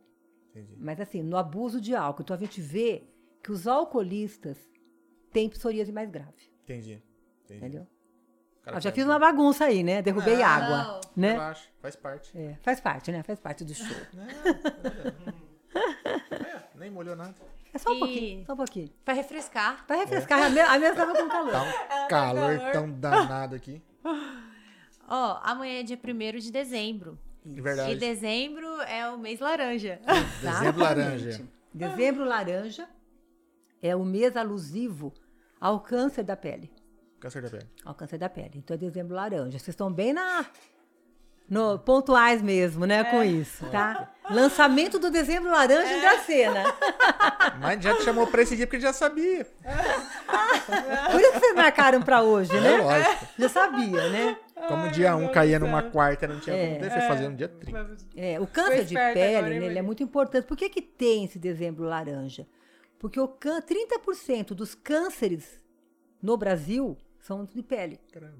30% é pele. Então, o câncer mais frequente do corpo humano né, é o câncer de pele. Tá? Então, nós temos muito, uma incidência muito alta, né, porque ele afeta principalmente os, os países mais quentes, tropicais, subtropicais, né, como o Brasil, né, e afeta muito a pele clara. Né? Então, fala assim A o- causa é, no caso, o, o sol mesmo. Principalmente o sol. Tem outros fatores, mas o principal fator é o câncer de pele incidindo sobre a pele clara. Então eu falo assim que o câncer de pele ele é totalmente prevenível. Por quê? Porque você sabe o que provoca. O que provoca é o sol. E você sabe quem vai ter. Quem vai ter é o branquinho. Sim. Né? Geralmente aquela pessoa clara, de cabelos claros, de olhos claros. Então, se você tem uma pessoa que é clara, de cabelos claros, e ela se expõe ao sol, ela vai ter câncer. A, a chance dela ter é muito maior, gigantesca. Muito maior. Então, o que, que a gente faz? O que, que, o que que o dezembro laranja faz, né? A tentativa da conscientização das pessoas, né? A conscientização de se protegerem do sol, de não se expor, de usarem filtro solar, de usarem roupas, e barreiras agora tem protetoras. aquelas roupas também. Tem. né? Hoje existem É. tecidos com filtro solar, né? Isso. Sim, eu Esses tecidos com filtro solar, você tem roupas, você tem chapéu, você tem luvas, camisetas, calças, Porque às né? vezes o cara precisa, a pessoa precisa trabalhar debaixo do sol, mas tem como se proteger, né? Tem E como se elas não são quentes, né? Elas Não, são quentes, são quentes. É. tecidos bem interessantes e eles têm um FPS, né? Eles têm um, ele tem um fator de proteção solar, né? Que eh, vai impedir que o, que o sol ultrapasse. Claro, não são roupas baratas, são coisas caras, né? né? Mas são duráveis também. Mas são duráveis. Ah, mas Exatamente. fica barato perto de um câncer de pele, hein? Usa. Tem É. Muito mais, né? Tem que usar. É porque às vezes é mais fácil usar a roupa do que ficar lembrando de passar o protetor. Exatamente. É. Agora, vamos supor, se você não tem uma roupa que tem o tecido com protetor solar, né? Se você usar uma roupa escura e com uma trama mais fechada do tecido, você bloqueia o sol. Ah, a roupa mais escura? É, a roupa escura ela protege mais do que a clara. Entendi. A clara, ela deixa passar. Entendi. Ela ultrapassa, a, a luz solar ultrapassa o Uhum. tecido claro e fino. A, a roupa preta, escura, um, um verde como Uhum. você está, uma cor cinza, como você, ela absorve. Tá vendo? Tava certo usar preto o tempo todo. Exatamente. Mas eu peguei uma blusa quando não existia essa com proteção. E pra eu trabalhar, eu sempre colocava uma jaquetinha bem fininha, preta. Em um ano, a jaqueta aqui assim, ó, ficou marrom. Eu falei, gente, isso que eu fico. 15 minutos pra ir, 15 pra voltar. Nem isso. E eu falava assim. Jesus, olha como que tá minha É, pele. qual que é o problema do sol, principalmente? É o, o dano cumulativo. Hum, que eu falo, você é 15 minutos para ir, 15 para voltar. sim. É meia hora por dia. Sim. Põe isso na semana. 30 minutos. Em seis dias, porque domingo você não vai Sim. trabalhar, seis vezes 30 minutos, vai dar 180, 180. minutos. 180 minutos são quantas horas? Três horas. Três horas. Multiplica isso por quatro, que são quatro semanas. Por Nossa mês, que por ano. Por ano. Quanto vai dar isso? Então, Dá um esse tanto. efeito cumulativo do sol é o maior causador do câncer de pele. Tanto que ele dá onde mais? Nas áreas expostas ao sol. Sim. Isso o câncer de pele, não, porque nós- o INCA, que é o Instituto Nacional do Câncer, ele classifica o câncer de pele em dois tipos: melanoma e não melanoma. Então, o, melan- o não melanoma, ele é o menos grave, apesar que tem alguns graves também, né? E ele está muito relacionado com o dano solar cumulativo, que é esse. Que a pessoa vai tomando desde a infância, todos os dias, lavrador, pessoas que trabalham na rua com entrega de produtos tal, entende? Sim, sim. sem proteção. O melanoma, que é um câncer muito perigoso, é um câncer preto, que vem principalmente de pintas, pintas pretas. Não somente, mas eh, o que mais se transforma são as pintas pretas. Eh, ele está mais relacionado àquele sol intermitente. Por exemplo, você trabalha a semana toda dentro do banco, tá? Você é um bancário. Final de semana você vai pescar. Você vai pescar, aí você torra no sol. Ou então você está trabalhando todo dia. De domingo você quer se bronzear, você se queima. Cada queimadura que você tem aumenta a sua chance de ter melanoma. Entendi. Entendeu? Então, o melanoma está muito relacionado às queimaduras solares. E Tá. a pessoa que trabalha muito tempo com essas luzes ou com coisa quente, tipo forno, isso tem a ver também? o ou calor, não? ele O não calor. está muito relacionado Ah, ao, ao, tá. ao, ao câncer, tá? Ele causa dano, sim, na pele. Claro, vai deixar uma pele mais suscetível também, mas não está tão relacionado Entendi. quanto o sol. É mais E a luz, é, mesmo. né? É, e a luz, a gente sabe assim que a luz, quando ela está bem alta, como no teto, dificilmente ela vai causar o câncer, né? É, evitar cheguei- uma luz muito próxima do seu rosto, Sim. por exemplo, aí é bom evitar. É, tem que ver o Não é quanto. uma forma saudável de se bronzear? Não é saudável se bronzear. Não? Nunca é saudável. Você nunca deve se bronzear. Porque se você se bronzeia, é porque Vai, você Vai. se queimou no sol. Porque se queimou, não, você se expôs ao sol. A ponto de você produzir bastante melanina. Entendeu? Então, assim, usar protetores solares, né? Não impede que você também se bronzeie. Sim, porque assim, nunca, não existe um protetor solar que bloqueie 100%, 100%. o sol, né? E É, por exemplo, um essas câmeras de, eficácia, né? bronzeamento elas são perigosíssimas. As câmeras de bronzeamento são proibidas. Uma fábrica de câncer. A pessoa que tem uma câmera de bronzeamento, ela tem que alertar, ela tem que ter uma placa, ela tem que indicar que a câmera pode dar câncer de pele. Né? Então, assim, eu sou totalmente contrária ao bronzeamento artificial, porque ele também dá câncer de pele. Mas aqueles 15 minutinhos que falam pra vitamina D, aquele tudo bem, ou nem então? Olha, Ó, Eu, Eu não prefiro reco- comprimido. eu não recomendo nunca que tome sol, porque existe o sol inevitável. Ah, sim. né? Eu já eu cansei já de pegar pacientes que estão tomando sol para vitamina D, porque a D está baixa. E pessoas que têm tendência a câncer de pele. Hum, Eu falo, olha, ninguém consegue evitar totalmente a penetração do sol. Então, aquele pouco de sol que vai penetrar na sua pele é suficiente para fazer a síntese da vitamina D. Sabe? entendi. Então, é, é claro, o bebezinho você tem que expor, porque o bebezinho ele só fica dentro de casa mesmo, você tem que expor para começar a eu tô que- eu sintetizar tô a que nem o vitamina bebê. D. Hã? Eu tô que nem o bebê. É. Então, mas assim, se a pessoa é de risco, Sim. Você não deve. Se ela todo dia tomar 15 minutos, faz aquela conta que eu fiz. É, vai dar muito. Vai dar bastante. É. E aí, Viu? é- né? Para e, de se é. bronzear. E se tiver que tomar, se tiver muito baixo, tiver que tomar, exponha uma área que já não é, danif- não é tão, não- ainda não está danificada. Porque as áreas mais danificadas quais são? Rosto, mãos, antebraços, perna na mulher. Então eu falo, se tiver que tomar um pouquinho de sol, tá muito baixo e quer mesmo expor, então vamos expor uma parte que, sei lá, costas. deita ali no sol, pega no abdômen, pega nas costas, na É, coxa, eu não na gosto de nádega. tomar no, no rosto. Nossa. Porque senão você vai acabar tendo outros problemas. Você É. vai sintetizar vitamina D e vai acabar tendo outros problemas. Viu? Eu prefiro tomar o comprimido. É porque É. minha vit- eu tava perguntando porque a minha vitamina baixa, esses dias eu fiz exame, tava praticamente assim, inexistente. Acho que tem que ter 20, alguma coisa assim. É. Meu tava 3. Então, o que está acontecendo é o seguinte, o negócio da vitamina D, ele é muito polêmico, né? Porque assim, por que que vitamina D começou a falar de alguns anos para cá só? Antigamente não existia carência? É verdade. É muito marketing. Porque hoje em dia, se tem uma coisa que a indústria farmacêutica vende, é vitamina D, Entendi. não é? É.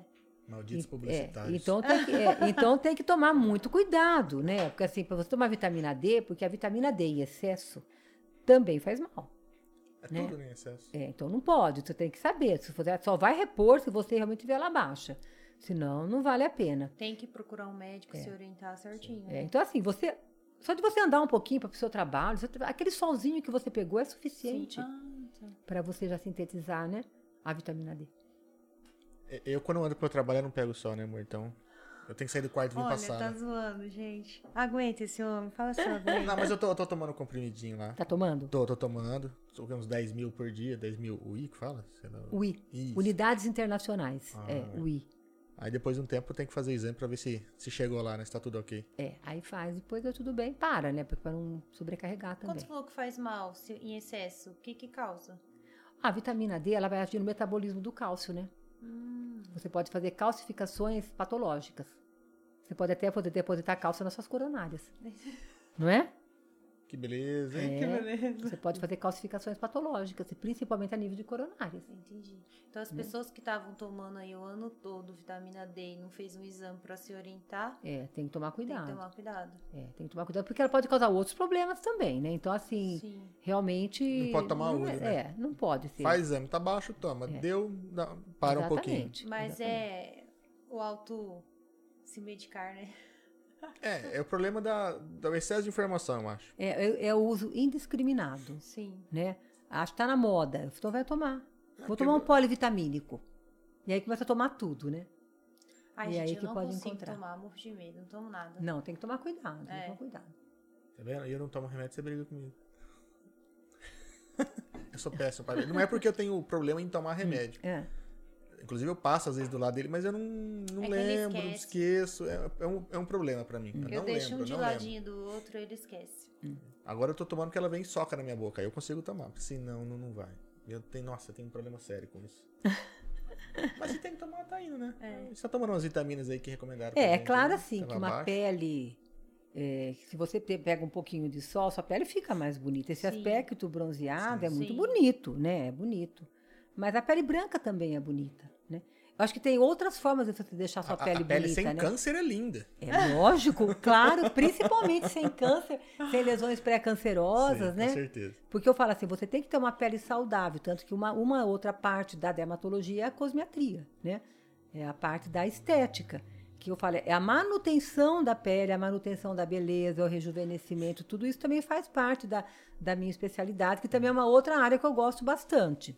Que também eh, faço bastante e também gosto. Deve ser a décima segunda área dela, bicho. É. É grande o negócio. Ela tá faz falando e tudo. eu tô assim, que hora que ela Na realidade, dorme? eu falo assim, que a cosmetria eu vi nascer também. Eu vi nascer muita coisa. Quando eu fazia residência, nós tínhamos um ambulatório de cosmetria. Que é de. Cosmetria é o termo que se usa para cosmética, né? Sim, sim. É um termo na medicina, cosmetria. Era tão pobre, não tinha quase nada, que tinha o peeling, a gente fazia peeling nos pacientes, dois tipos de peeling que tinha, tá? Tinha uma depilação definitiva com agulha, que era um aparelhinho elétrico, que você enfiava a agulhinha em cada pelinho e queimava um por um. Jesus Ou seja, demorava horas. Horas, horas, né? E hoje, né? cinco Os segundos. meninos, assim, eu me lembro até que ah, os meninos não tinham paciência. As meninas tinham, né? As, as residentes. Os meninos, quando chegava a vez dele, eles já falavam, dispensar todo mundo. O pai ele queimou.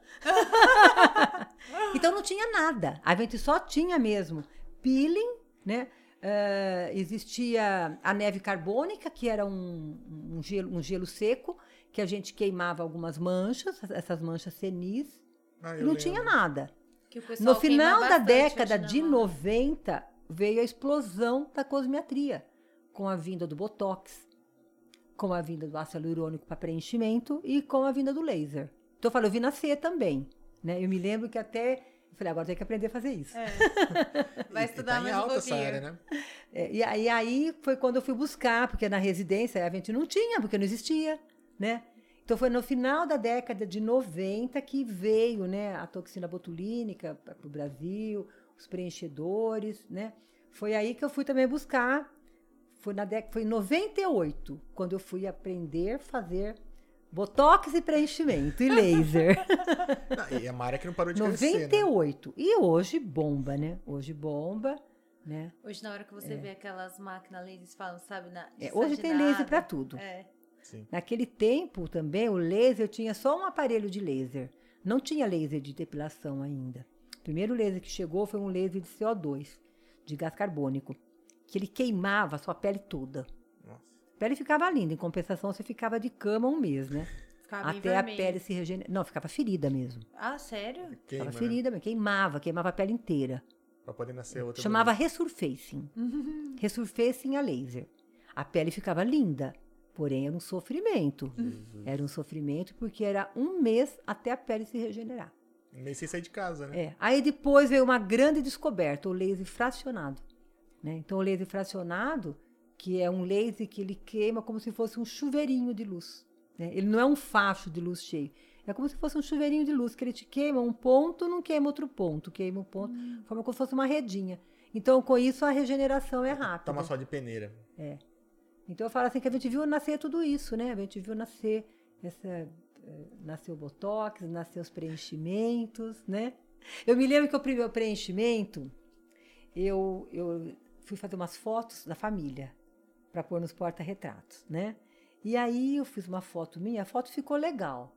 Mas aí ficou de um lado um sulcozinho que eu tinha aqui.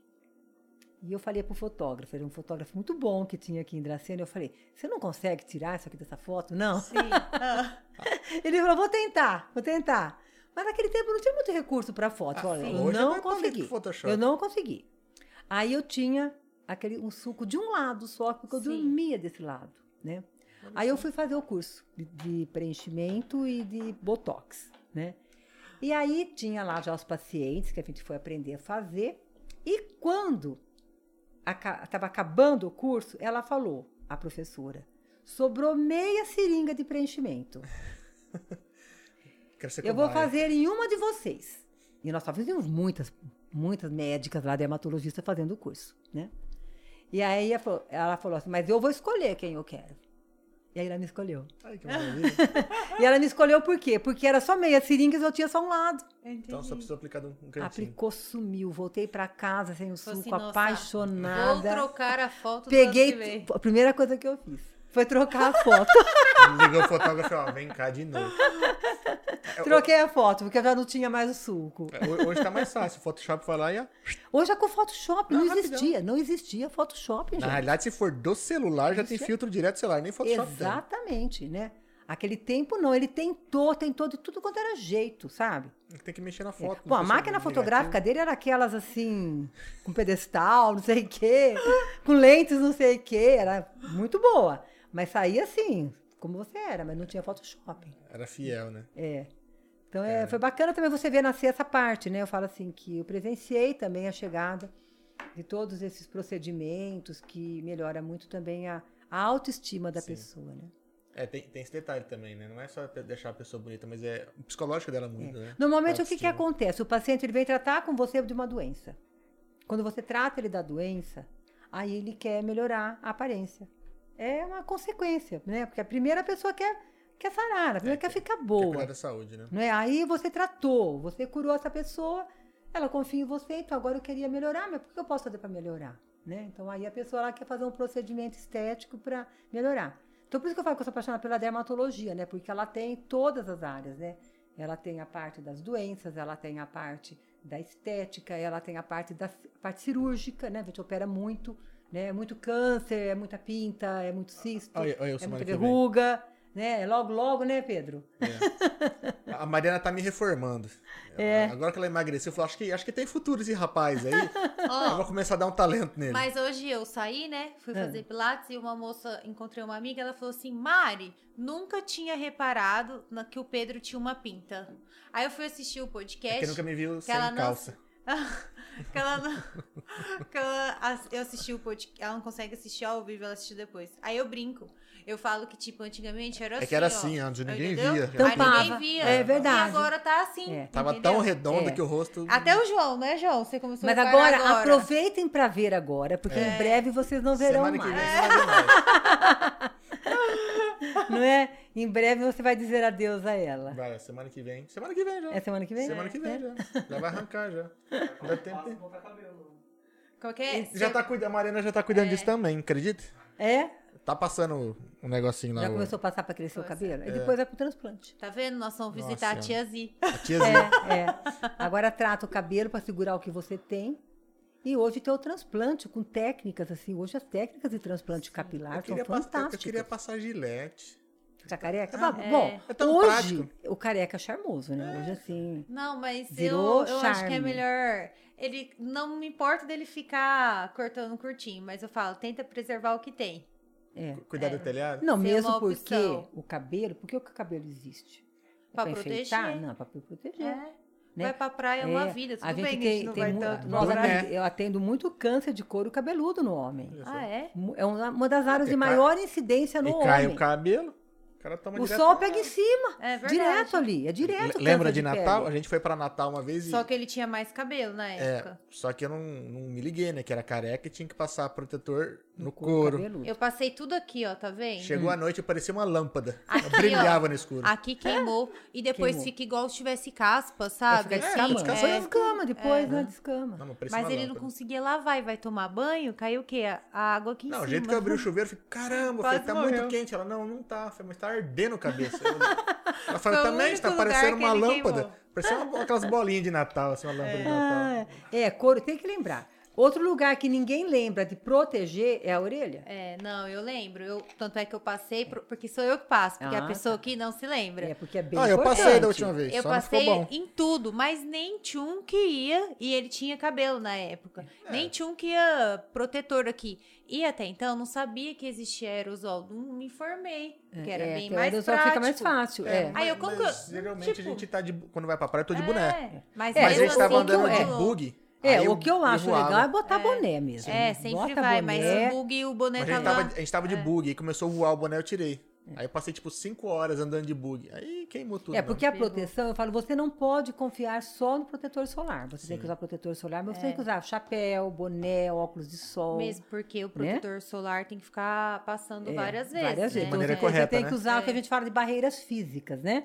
Sim, que sim. você cobre. Você vai Fica cobrir debaixo do guarda-sol com ali. vestimentas, né? Com chapéu. com Mas a única vez que eu deixei ele passar protetor nele mesmo, se você ver a situação que ele ficou. Eu saí da água, saída do mar. Primeiro que ele ficou Não, assim, parecia uma zebra passou, vermelha. Olha É. o jeito que ele passou. Ele achou que o sol só bate aqui, ó. Ele Ah, fez isso, ó. Mas, mas, mas você viu que tinha umas listras. laterais assim? Vermelha. Tinha umas listras assim, parecia uma zebra. Ficou zebrado. É, e Ah, aquele só fez assim, ó. Eu acho que ele fez assim bastante, assim pouco. Não, Também aqui- ficou manchado. Aqui não foi, porque só descascou aqui assim, ó. É, Ombro, então, é, né? e aí eu assim, falei, bem frente. feito, porque eu falei pra passar protetor, eu deixar. Não, deixa que eu me vire, então tá bom. Próxima vez aprende a passar. Vou te dedar que você tá tomando sol todo dia, viu? Eu tava tomando De- deixa eu desligar as 15, câmeras, 20 você vai ver só. sabe? Eu tava tomando todo Bom, dia. eu, quando jovem, tomei É. muito sol. Não, mas eu não consigo tomar É. muito tempo. Então era assim, que tinha dia que eu mais conseguia era meia hora, porque eu ligo pra alguém. Aí fico conversando ali no sol. Porque eu não consigo ficar exposta assim, a não ser que tá numa piscina, alguma coisa. Mas agora eu acho que. É, hoje a gente está tá ciente, né, É. dos riscos. Eu falo, é diferente de antigamente, que não existia protetor solar e também não existia, né, esse conceito ainda, ninguém sabia que o sol causava câncer, né? Então as pessoas se expunham, Sim. se expunham sem proteção. Lembra que passavam até coloral no É, até o corpo? contrário, passava coisa para É, queimar. pra queimar. Passava É, verdade. coloral, passava óleo, passava Coca-Cola. Coca-Cola? Coca-Cola que queimava. Aliás, você sabe, sabe uma coisa que, eu- que se usava muito? Era chá de folha de figo. O figo, ele é igual ao limão. Ele tem uma substância que ele queima. A pele, se você mexer com figo ou mexer com limão e se expor ao sol, você vai se queimar, né? E aqui, em- na nossa região, exi- volta e meia tinha casos. Eu me lembro que logo que eu cheguei em Dracena, lembra que eu falei para vocês que eu cuidava de queimaduras Sim. também? Eu atendi duas jovens que foram tomar sol e passaram chá de folha de fígado, Nossa. figo, Torrou. né? As duas chegaram com queimadura de segundo grau no corpo inteiro. Eu tive que Caramba. transferir para Marília, porque aqui a gente não tinha uma UTI de queimados, né? Aí a gente conseguiu uma vaga para Marília, uma delas morreu. Caramba. Morreu porque foi queimadura no corpo inteiro. E aí eu, eu fiquei apavorada. Então o que, que eu fazia? Eu ia nas rádios, aquele tempo era as rádios aqui, né? Aham. Ainda tem as rádios, claro, né? Sim, mas assim, sim. mas era o nosso maior meio de comunicação. E eu ia nas rádios para fazer campanha, pelo amor de Deus, para ninguém usar folha de figo, para fazer chá, para tomar sol, Caramba. porque ah, era, era muito frequente a gente pegar queimadura puxada e folha de figo. O pessoal queria acelerar o É. bronzeamento. E aí se queimava, porque E aí, queima que mesmo. tal? Hoje com a internet você ia colocar lá. Ah, como pegar bronze mais sair. fácil? Chá de Vai, figo. vai aparecer. É, o problema de Mas aí a pessoa ela não tem noção É. do Isso. perigo, porque é perigoso. É perigoso mesmo. Porque ela só lê, porque ainda mais hoje essa molecada que só lê o, o enunciado e fala chá de figo faz bom pra bronzear. É. E, tipo, às vezes não vê a quantidade. Não, não que seja correto, né? Mas Uhum. às vezes na, na receitinha do, do Google lá tinha uma quantidade pequena pra passar no corpo. Aí a pessoa se lambuza toda e vai Ah, pro sol. fica pro sol. Meio-dia. Nossa senhora. É perigosíssimo. É muito perigoso. Caramba, hein? Deus me livre. E, e- e desses procedimentos estéticos, tem algo assim que não é. Tem contraindicação? Tirando a- o bronzeamento artificial que você já. né? É, dos procedimentos de contraindicação, assim, é, é relativo isso, né? Na maioria das vezes, não há contraindicação Se fizer bem um laser, por exemplo. Lógico, se você tem uma pele de uma pessoa que tem alguma doença hum, ativa, né? Você não vai fazer. Porque Se você tem um vitiligo, que é uma doença Sim. que se você tiver algum trauma, alguma injúria, ele piora com queimadura solar, por exemplo. Você fizer um laser numa pessoa com vitiligo, você pode desencadear vitiligo na face dela. Pode acontecer. Você tem que tomar cuidado, né? Uma pessoa assim de pele mais morena, você tem que tomar cuidado para não queimar a pele da pessoa. Oriental, tomar muito cuidado com pele de oriental fazer laser, né? Principalmente a luz pulsada, que é um tipo de, ele não chega a ser um laser, ele é uma luz que é para tratamento de manchas, que é muito bom para tirar mancha. Tomar muito cuidado, eu já atendi muitos casos de queimadura por luz pulsada. Então é uma coisa que acontece, acidentes, né? Então, assim, o, o médico ele tem que ter consciência e saber o que indicar para quem indicar e quando indicar, Entendi. não é? Então, tudo que é feito com cautela, vamos supor uma toxina botulínica, né? O famoso Botox. Botox é uma marca, né? Que é a toxina botulínica. Se ela for bem feita, você pode fazer em qualquer pessoa, não tem problema. O problema não é o procedimento, às vezes é, é bem saber fazer. É, né? é. Preenchimento profissional. agora, assim, o que, o que eu acho que está pegando no momento é o preenchimento, né? Porque o Botox é aquilo, existem os pontos clássicos que você faz, porque o Botox você paralisa a musculatura de expressão, aquela musculatura que, apare- que contrai, aquela ruga que contrai com o movimento. Eu falo que o Botox é para rugas dinâmicas. Por exemplo, se você sorrir, aparece um pé de galinha, é o Sim. Botox. Se você fica brava, vai aparecer essa ruga aqui, é Sim. Botox. Se você franze a testa e ruga a testa, é Botox. Então, Botox, ele paralisa o músculo. Entendi. Ele tira o chamadas rugas dinâmicas. Então, Botox é muito tranquilo, desde que você faça nos pontos corretos. Também, se você fizer ele muito baixo, você dá pitose de pálpebra, a pálpebra cai. Né? Então, tem que Ah. ter os pontos corretos que você aplica. Aprender os pontos, não tem segredo. Né? Tanto que hoje está todo mundo fazendo Botox aí, não somente médico. Né? Eh, Agora, o preenchimento é que assim, eu sou muito cautelosa, porque eu acho assim que o preenchimento ele é muito bacana para você corrigir um defeito, um sulco. Você tá, vamos, vamos preencher um sulco. Vamos, às vezes o seu lábio está meio enrugadinho, você quer fazer um contorninho, aumentar um pouquinho, né? Uma marionete, que é aquela ruga que forma aqui. Sim. Você pode fazer. Eu acho fantástico para essas coisas. Você devolve a juventude para a pessoa sem modificá-la. Sim. Porque você coloca uma coisa onde ela tinha. Ela tinha gordura aqui. A gordura sumiu, então caiu a boca. Caiu o canto da boca. O suco, a gordura que estava aqui sumiu, então fica fundo. Se você vai repondo, não tudo de uma vez, até gradativamente, a pessoa ela vai rejuvenescendo de uma forma natural. Se você pegar uma foto dela de quando ela é mais nova e por perto, ela é a mesma pessoa. O que está acontecendo nos dias atuais, né? Tá assim, muda- deformando as pessoas. deformando. As pessoas estão perdendo a noção. Aquelas bocas de desentupidor de pia, assim. Por exemplo, uma boca. Pior é boca. Né? Porque eu falo, a Ah, boca. você fala que coloca de uma vez muito, aí já muito, fica aquela. né? Entendi. Porque eu acho assim, você, se você tem um lábio muito fino, você vai engrossar um pouco, vai ficar bacana. Eu acho que fica bonito. Sim. Mesmo se você, vamos supor, uma mulher de 50 anos, ela já tá com o lábio mais murchinho, ela põe um pouco de volume, ela vai melhorar. Mas hoje a gente está vendo jovens, muito novas, aumentando a boca em excesso. E Né? que sequência pode acontecer? Depois ela cai também ou não? Ou ela vai perdendo? É lógico Essa que é- é- eu, eu acredito, né, assim, não tem ainda estudos a respeito disso, porque é tudo muito novo ainda, Sim. esse exagero, né? Mas você imagina, se você tem um- uma, uma pele que ela tá com um volume, que ela tá esticada, é claro que quando aquilo absorver, vai ficar murcho. Então sempre vai ter que estar fazendo, né? Você vai ter que estar fazendo. Entendi. Vai ficar fazendo sempre. Se ela encheu demais a boca, vai- se ela quiser ter a boca, vai ser o resto da vida assim, né? Sempre É. preenchendo pra ficar daquele jeito. É, é difícil voltar assim como era, né? A pessoa vai ter que estar sempre fazendo. Então, assim, então tomar muito cuidado. Eu acho que o que você precisa na cosmiatria é realçar a beleza da pessoa. Falando que Sim. todo mundo tem a sua beleza. Você é bonito do jeito que você é. Imagine se nós mudarmos a boca da Mariana.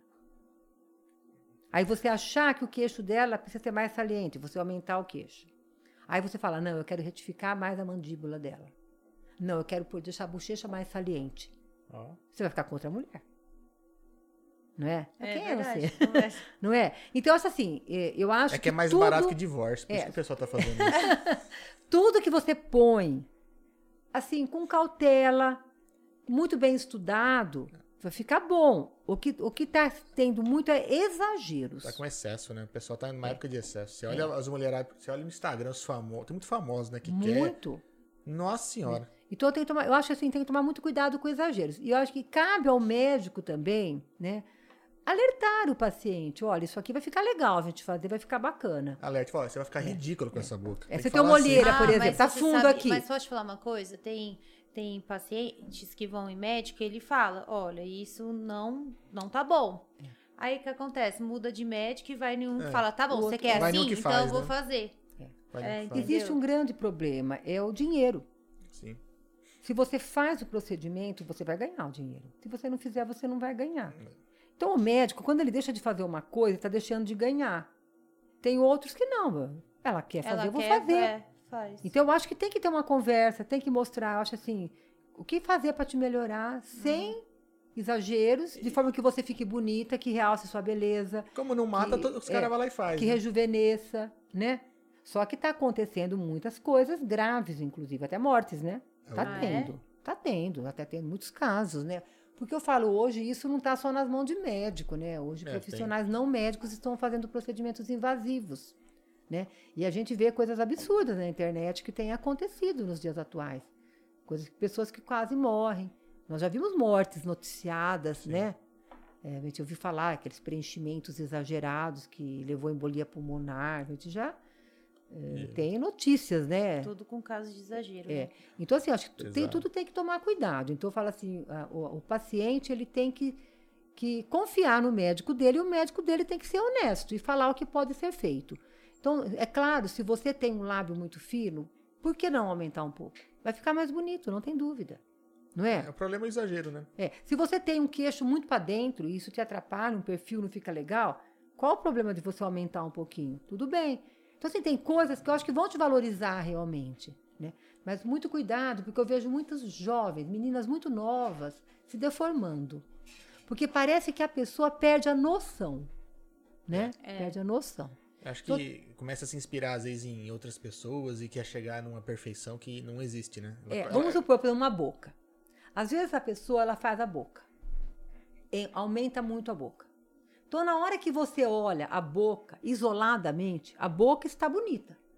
Sim. Mas quando o conjunto daquela pessoa, aquela boca não está combinando, não está tá destoando dela. Então, é isso que eu falo, os exageros são esses. É quando você faz uma coisa que numa outra pessoa está bem e você não vai ficar, porque depende dos seus traços, né? Sim. É outro rosto, né? É, Outra- então, eu acho que tem, tem que ter essa análise. O médico ele tem que ser honesto nesse ponto, mostrar para o paciente, ele tem que saber, Sim. ele tem que saber fazer, né? Saber o que pode ser feito, o que vai valorizar essa pessoa, que vai melhorar, que vai rejuvenescer, sem modificar tanto a pessoa.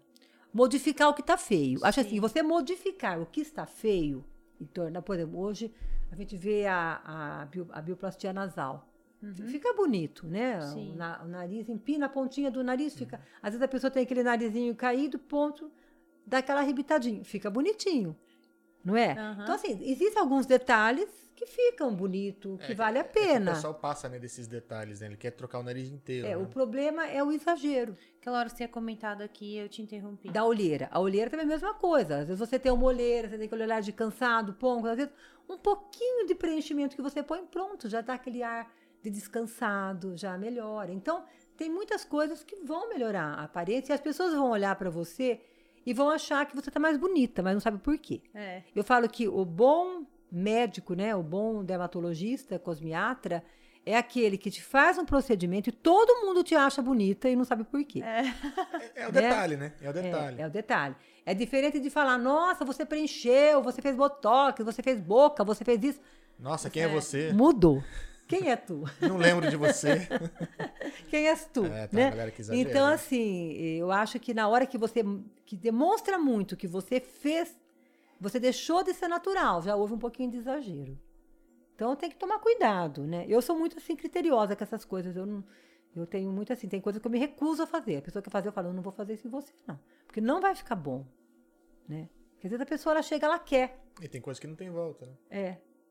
Então, é. Você acaba estragando a pessoa. Mas é o tal negócio, você não faz, o outro vai e faz. Então acontece muito isso, né? Ah, mas é, É. melhor Mas estragar pela mão de outro também. Falar, ó, avisei. É. Bom, quem segue você, suas filhas, vê que você é um artista, né? Ah. Toca muito, canta É, tem, tem muito. uma veia artística, né? Até ela falou que não, trouxe o violão, acho que ela tá, ela tá- tá sem tempo de praticar, né? É. Ah, é tem- verdade, né? Tem que praticar. Vai ter que ficar pra próxima. é, o violão é uma paixão, né? Desde que, desde mocinha, desde adolescente, que eu a- aprendi.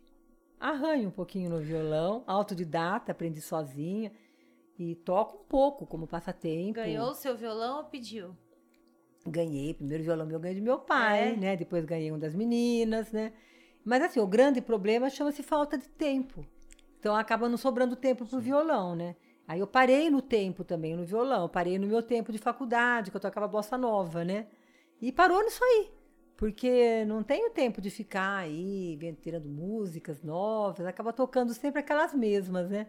Mas é, é muito gostoso, né? Violão eu sou apaixonada. Se tiver alguma pessoa tocando, eu sento ali, Mas é e fico ouvindo, eu sempre gostei, sempre. E pintar também, né? Pintar, pintura também gosto bastante. Os quadros da minha casa são praticamente todos meus, né? E também comecei a pintar, tinha 14 anos. E pintei muitos anos. E depois Então- também, quando comecei a parte, a, a carreira acadêmica, no ano de 2000, que eu abandonei a pintura. Começou a Mas- faltar tempo É, de novo. Começou a faltar tempo. Aí parei de pintar Aliás, também. primeira vez começou a faltar tempo, né? E aí também a casa encheu de quadro, não tem mais nem onde pôr quadro. Pintar, aprendeu sozinha ou a avó do Não, Pedro eu tive, pintava é, também, eu tive né? várias professoras de Ah, pintura. tá. Eu comecei lá no internato, no Colégio Madre Clélia Damantina. Damantina. Comecei lá com uma irmã, com uma freira. Primeiro eu fiz com ela, depois aí quando eu vim pra cá, aí depois eu comecei a pintar sozinha. Aí quando eu vim pra cá, eu tive também alguns professores. Eu tive três professores aqui em Dracena que me ensinaram pintura. Ah, que legal. Mas era um passatempo. Eu tinha um dia da semana Tirar pintar. que eu tirava para pintar. Não era o dia, uma tarde. Então, toda semana, uma tarde, era a minha aula de pintura. A aula, na realidade, ela até era o, a ocasião para você pintar. Porque pintar em casa, você nunca acha tempo. Não. Agora, se eu tinha aula de É. pintura, eu ia. Então, toda semana eu tinha um dia que eu tinha a aula de pintura. É bom, né? Relaxa, né? É. Você tem que ter um, um momento seu, aquela, sei lá. Era gostoso, né? último- Logo, é. logo você vai pintar com a Maria Rita. Ah, sim, se Deus quiser. se Deus Ela tá quiser. ali do ladinho, você vai ver, só vai ensinar a pintar, tocar É. violão. Aí, esse finais de semana, Angelina vem, ó, já dá pra pintar com ela também. É, é isso aí. Agora- Sempre gostei muito de música, tanto que eu quis que as minhas filhas estudassem música. Todas estudaram música, todas são. Tenho três formadas em piano e uma em, em órgão, em teclado, né? Só que assim, só que eu fiz elas estudarem piano. Ah, sim. Aí elas não tocam piano mais. Pegaram raiva do piano. Mentira. E na minha casa tem três pianos. Não. Três, né? Por quê? Porque eu dei um para cada filha que toca piano. É, Eu e lembro, eu lembro teclado da pra que Fer. toca. a da né? Fernanda, eu lembro que eu fui, quando ela fez a formatura dela, eu fui lá ver lá. Isso, Ela verdade. A, Fernanda tem um piano de cauda que tá lá em casa e tem mais dois de armário. E foi a música É. mais agitada da, do dia, da noite, aliás, foi ela, né? Ah, a Fernanda tocava muito bem. É. Mas eu fico muito triste, porque eu falo assim, elas estudaram muito piano, muito. Né? Praticamente São elas... anos, né? Que... Anos É, e mais anos. É, anos e mais anos. Acho que são quanto? 12 anos? 12 anos, né? 12 É, anos. um Elas são formadas em piano, sabe? E não tocar mais. E não tocam, É. ela não senta no piano para tocar. É tipo minha mãe, tá lá parada. É. Aí eu falo para elas assim, aí eu falei, agora, Angelina, quando a Angelina vai, minha netinha, né? Aham. Ela vai lá pra casa, eu ponho ela no piano. Bora, vem Ah. aqui. E aí, um piano é da Naíra, um piano é da Gabi e um piano é da Fernanda, Aham. né? E nenhuma leva os pianos embora. Tá tudo na minha casa, não tem um pôr piano. não tem razão de pôr piano. Eu que louca pra tirar aqueles pianos lá de casa. Não, é bom que é um instrumento pequeno, né? É, Não dá nem pra pequeno. pendurar na É. parede. Aí, quando a, Fer- a Naíra casou, eu falei, Naíra, vamos trazer o piano pra cá. Não, não vou trazer. Não quis levar o piano, o piano tá lá. E agora, eu tô tentando fazer a cabeça da Angelina, minha netinha, pra aprender pra piano. Então, quando ela chega, eu boto ela no piano. Fala, Vem cá brincar mamãe, no ó, piano. pede pra mamãe levar. E ela adora mamãe. ficar tocando lá. Sim. Eu falei, ela ainda vai pedir pra tocar piano e você vai ter que levar seu piano embora. Ela quer morrer. Não vou levar piano embora. Eu falei, a Angelina vai querer o piano um dia. Ah, quero ver se E fala aí não. você vai levar o piano embora um Nossa, dia vai sim. dar um trabalho levar Vai. esse piano. É. A Fernando piano, dela, ela não leva, porque é grande, ele sempre Sim. morou em casa pequena, né? E é o maior, né? É o É, maior. de calda. É, é. Então, mas assim, no Fala fim. pra Fer que agora vai ser lá. lindo ela tocando com aquele quintal. Então, assim, tava na hora é. dela levar esse piano vai embora, até né? combinar, assim, com a... Eu vou soltar fogos quando sair um piano lá de casa. Fa- Fala pra Fer que fica bonito na foto. É, fala, Fer, Fer, fica É. Tirar bonito foto pra bonita e fala, é. mais um lugar, um negócio pra você tirar foto. Se elas bonito. voltassem a tocar piano, elas iam querer levar. Né? Então fala assim: se não quer tocar música clássica, faz o popular, é fácil. Para elas que são formadas em piano, tocar música popular É muito mais fácil. é facílimo tocar. É pegar uma partitura. A Fernanda, se ela sentar, ela toca qualquer coisa. Porque ela, a Fernanda era muito boa no piano. Ela tocava muito bem, né? Mas não, não sei. Parece que porque elas falam que eu obriguei, sabe? Olha, Ainda, Na joga na, cara. realidade, eu falo assim que eu briguei mesmo, né? Ah, já, que, já que vai falar mesmo. Como era uma coisa que eu queria, eu não tive oportunidade. Eu não tive oportunidade de estudar piano, porque era esse sacrifício para estudar na minha Sim. vida, né? Panorama não oferecia nada. Então, com as filhas, eu me realizava com elas. Eu queria que elas fizessem uma coisa que eu eh, não queria Que- ter feito. queria ter que feito e eu queria não ter conseguiu. feito. É, e aí acabei fa- fazendo com que elas fizessem. Só que aí elas não pegaram amor, porque elas foram obrigadas a fazer. Toda semana tinha dois dias de aula de piano por semana, né? Então era aquela coisa. Foi a, do... É, vira obrigação, a né? infância e a adolescência toda estudando piano. Mas é bom pra coordenação motora. eu não sei tudo, como que né? ela não- elas não postaram isso, zoando isso com você ainda nas redes sociais. Não sei como É, ainda. não sei não, como não, ainda. ainda Dá não. ideia. É, eu acho que eu vou Não dá pra ideia. Você tá dando, elas vão zoar. Porque a gente tira muito sarro de você, né? Muito. Ah, mas de Elas repente numa colocam- zoada dessa volta Não, a tocar, hein? É, elas colocam uma foto delas de antigamente, uma fica zoando. Olha sua roupa, olha no É, seu cabelo, olha no seu quê. Porque, na realidade, eu criava elas muito à vontade. Né? Eu acho, acho assim, criança tem que ficar à vontade. Tem que ser criança. Então, ah, minhas filhas nunca foram assim arrumadinhas, sabe? Elas sempre foram bem à vontade mesmo. Eu deixava elas ficarem à vontade. A gente arrumava para sair de casa, passear, mas em casa vai ficar à vontade. Ah, tá certo. E aí é claro que quando tirava fotos, tal, filmava, elas estavam de qualquer jeito. E elas tiram sarro disso daí, eu acho barato. Aí elas, é, elas ficam zoando É. mesmo. De vez em quando rola uns stories, umas fotos É. antigas. Nossa, eu adoro, eu acho que eu vejo mais Olha cinco como minha vezes. mãe era caprichosa comigo. Aí vocês comentam assim no grupo, uma vai e posta, olha só. Manda eu um falando. print, né? É, manda um print. Gente, mas isso... Eu morro, eu morro. Não, é É, demais os mesmo. print do, do grupo de família é, é ótimo. É. Eu acho o bico. É. muito bom. Mas eu falo, vocês foram felizes, né? Crianças É. felizes.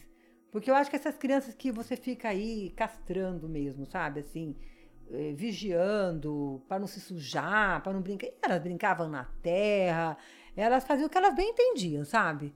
Eu deixava elas bem à vontade mesmo. Não tinha esse negócio de ficar arrumadinha, não. Ah, tá certo. Não é? Igual a gente tá, na hora que você chegou, falou assim, nossa, moro em frente a uma padaria, né? Que tortura. E você ali do lado, com as coisas delícia de um 53, hein? É. Meu Ó, Deus. é, Ali é, é tortura. é, é uma tortura Ali é mesmo. tortura. É uma tortura. Eu procuro nem ir. É longe.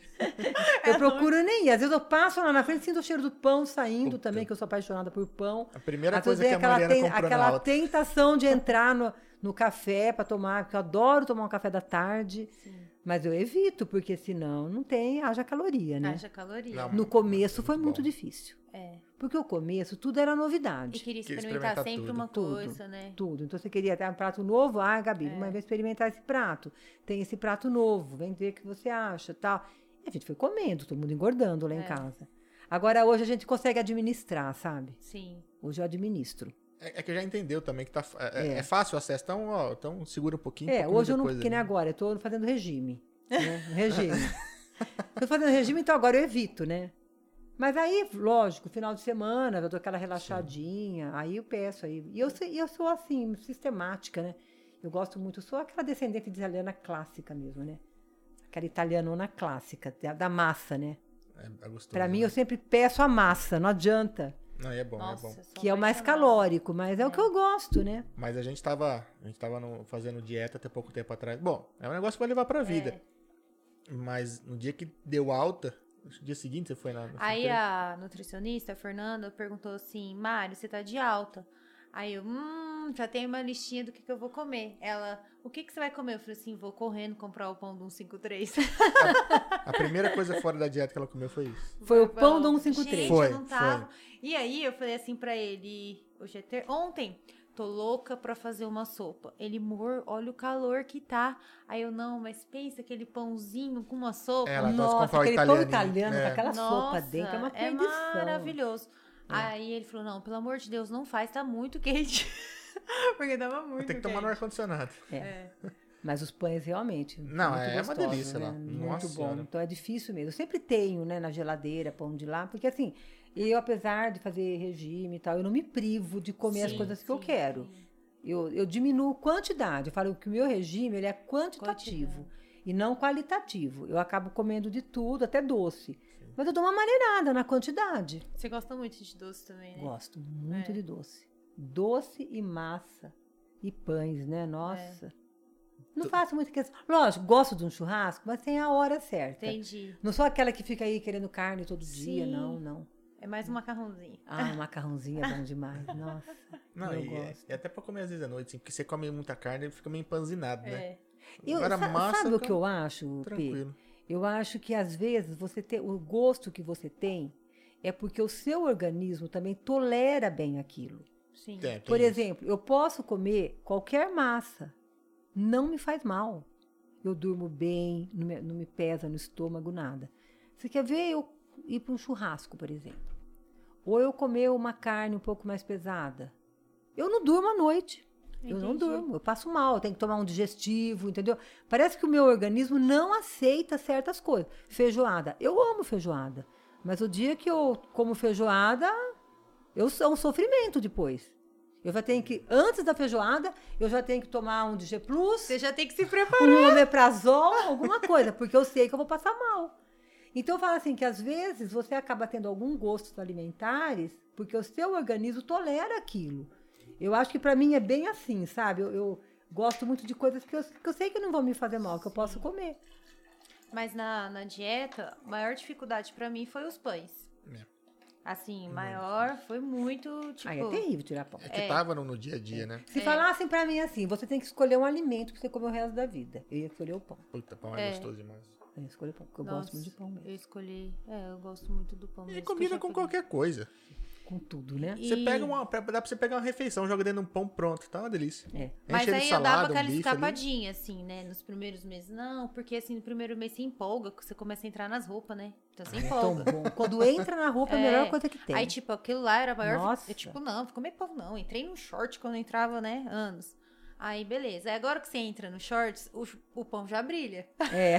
Ah, O tô pão já aqui, fica viu? dançando assim na sua Oi, frente. sumida. É, oi, sumida. Mas é o que eu fiz. Aí eu troco alguma coisa pra estar comendo pão. É, eu acho que você substitui, você É. come menos, mas você pode comer de tudo. Precisa passar Mas é vontade, uma coisa né? Que você falou, cê- e, mas você tá falando da carne, né? Você tem noção que dependendo do pão, tá me fazendo muito mal por causa do açúcar.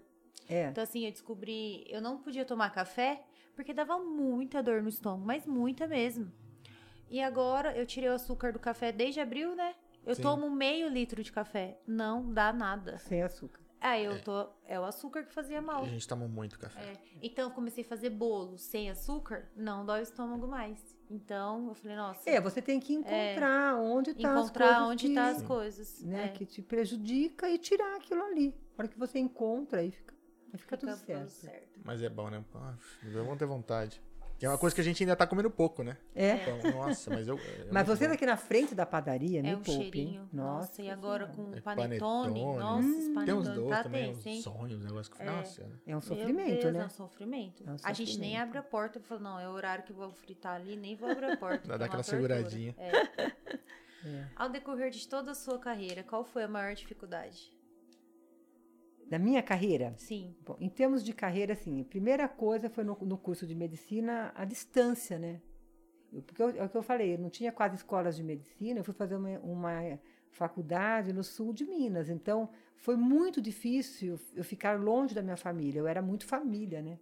Então, eu tive que ficar distante. Para eu poder fazer né, os estudos, ter a profissão que eu tenho, para eu poder ser médica, eu tive que me privar da companhia dos meus familiares, que para mim era muito importante. Então, a, a a primeira dificuldade foi eh, ficar longe da família.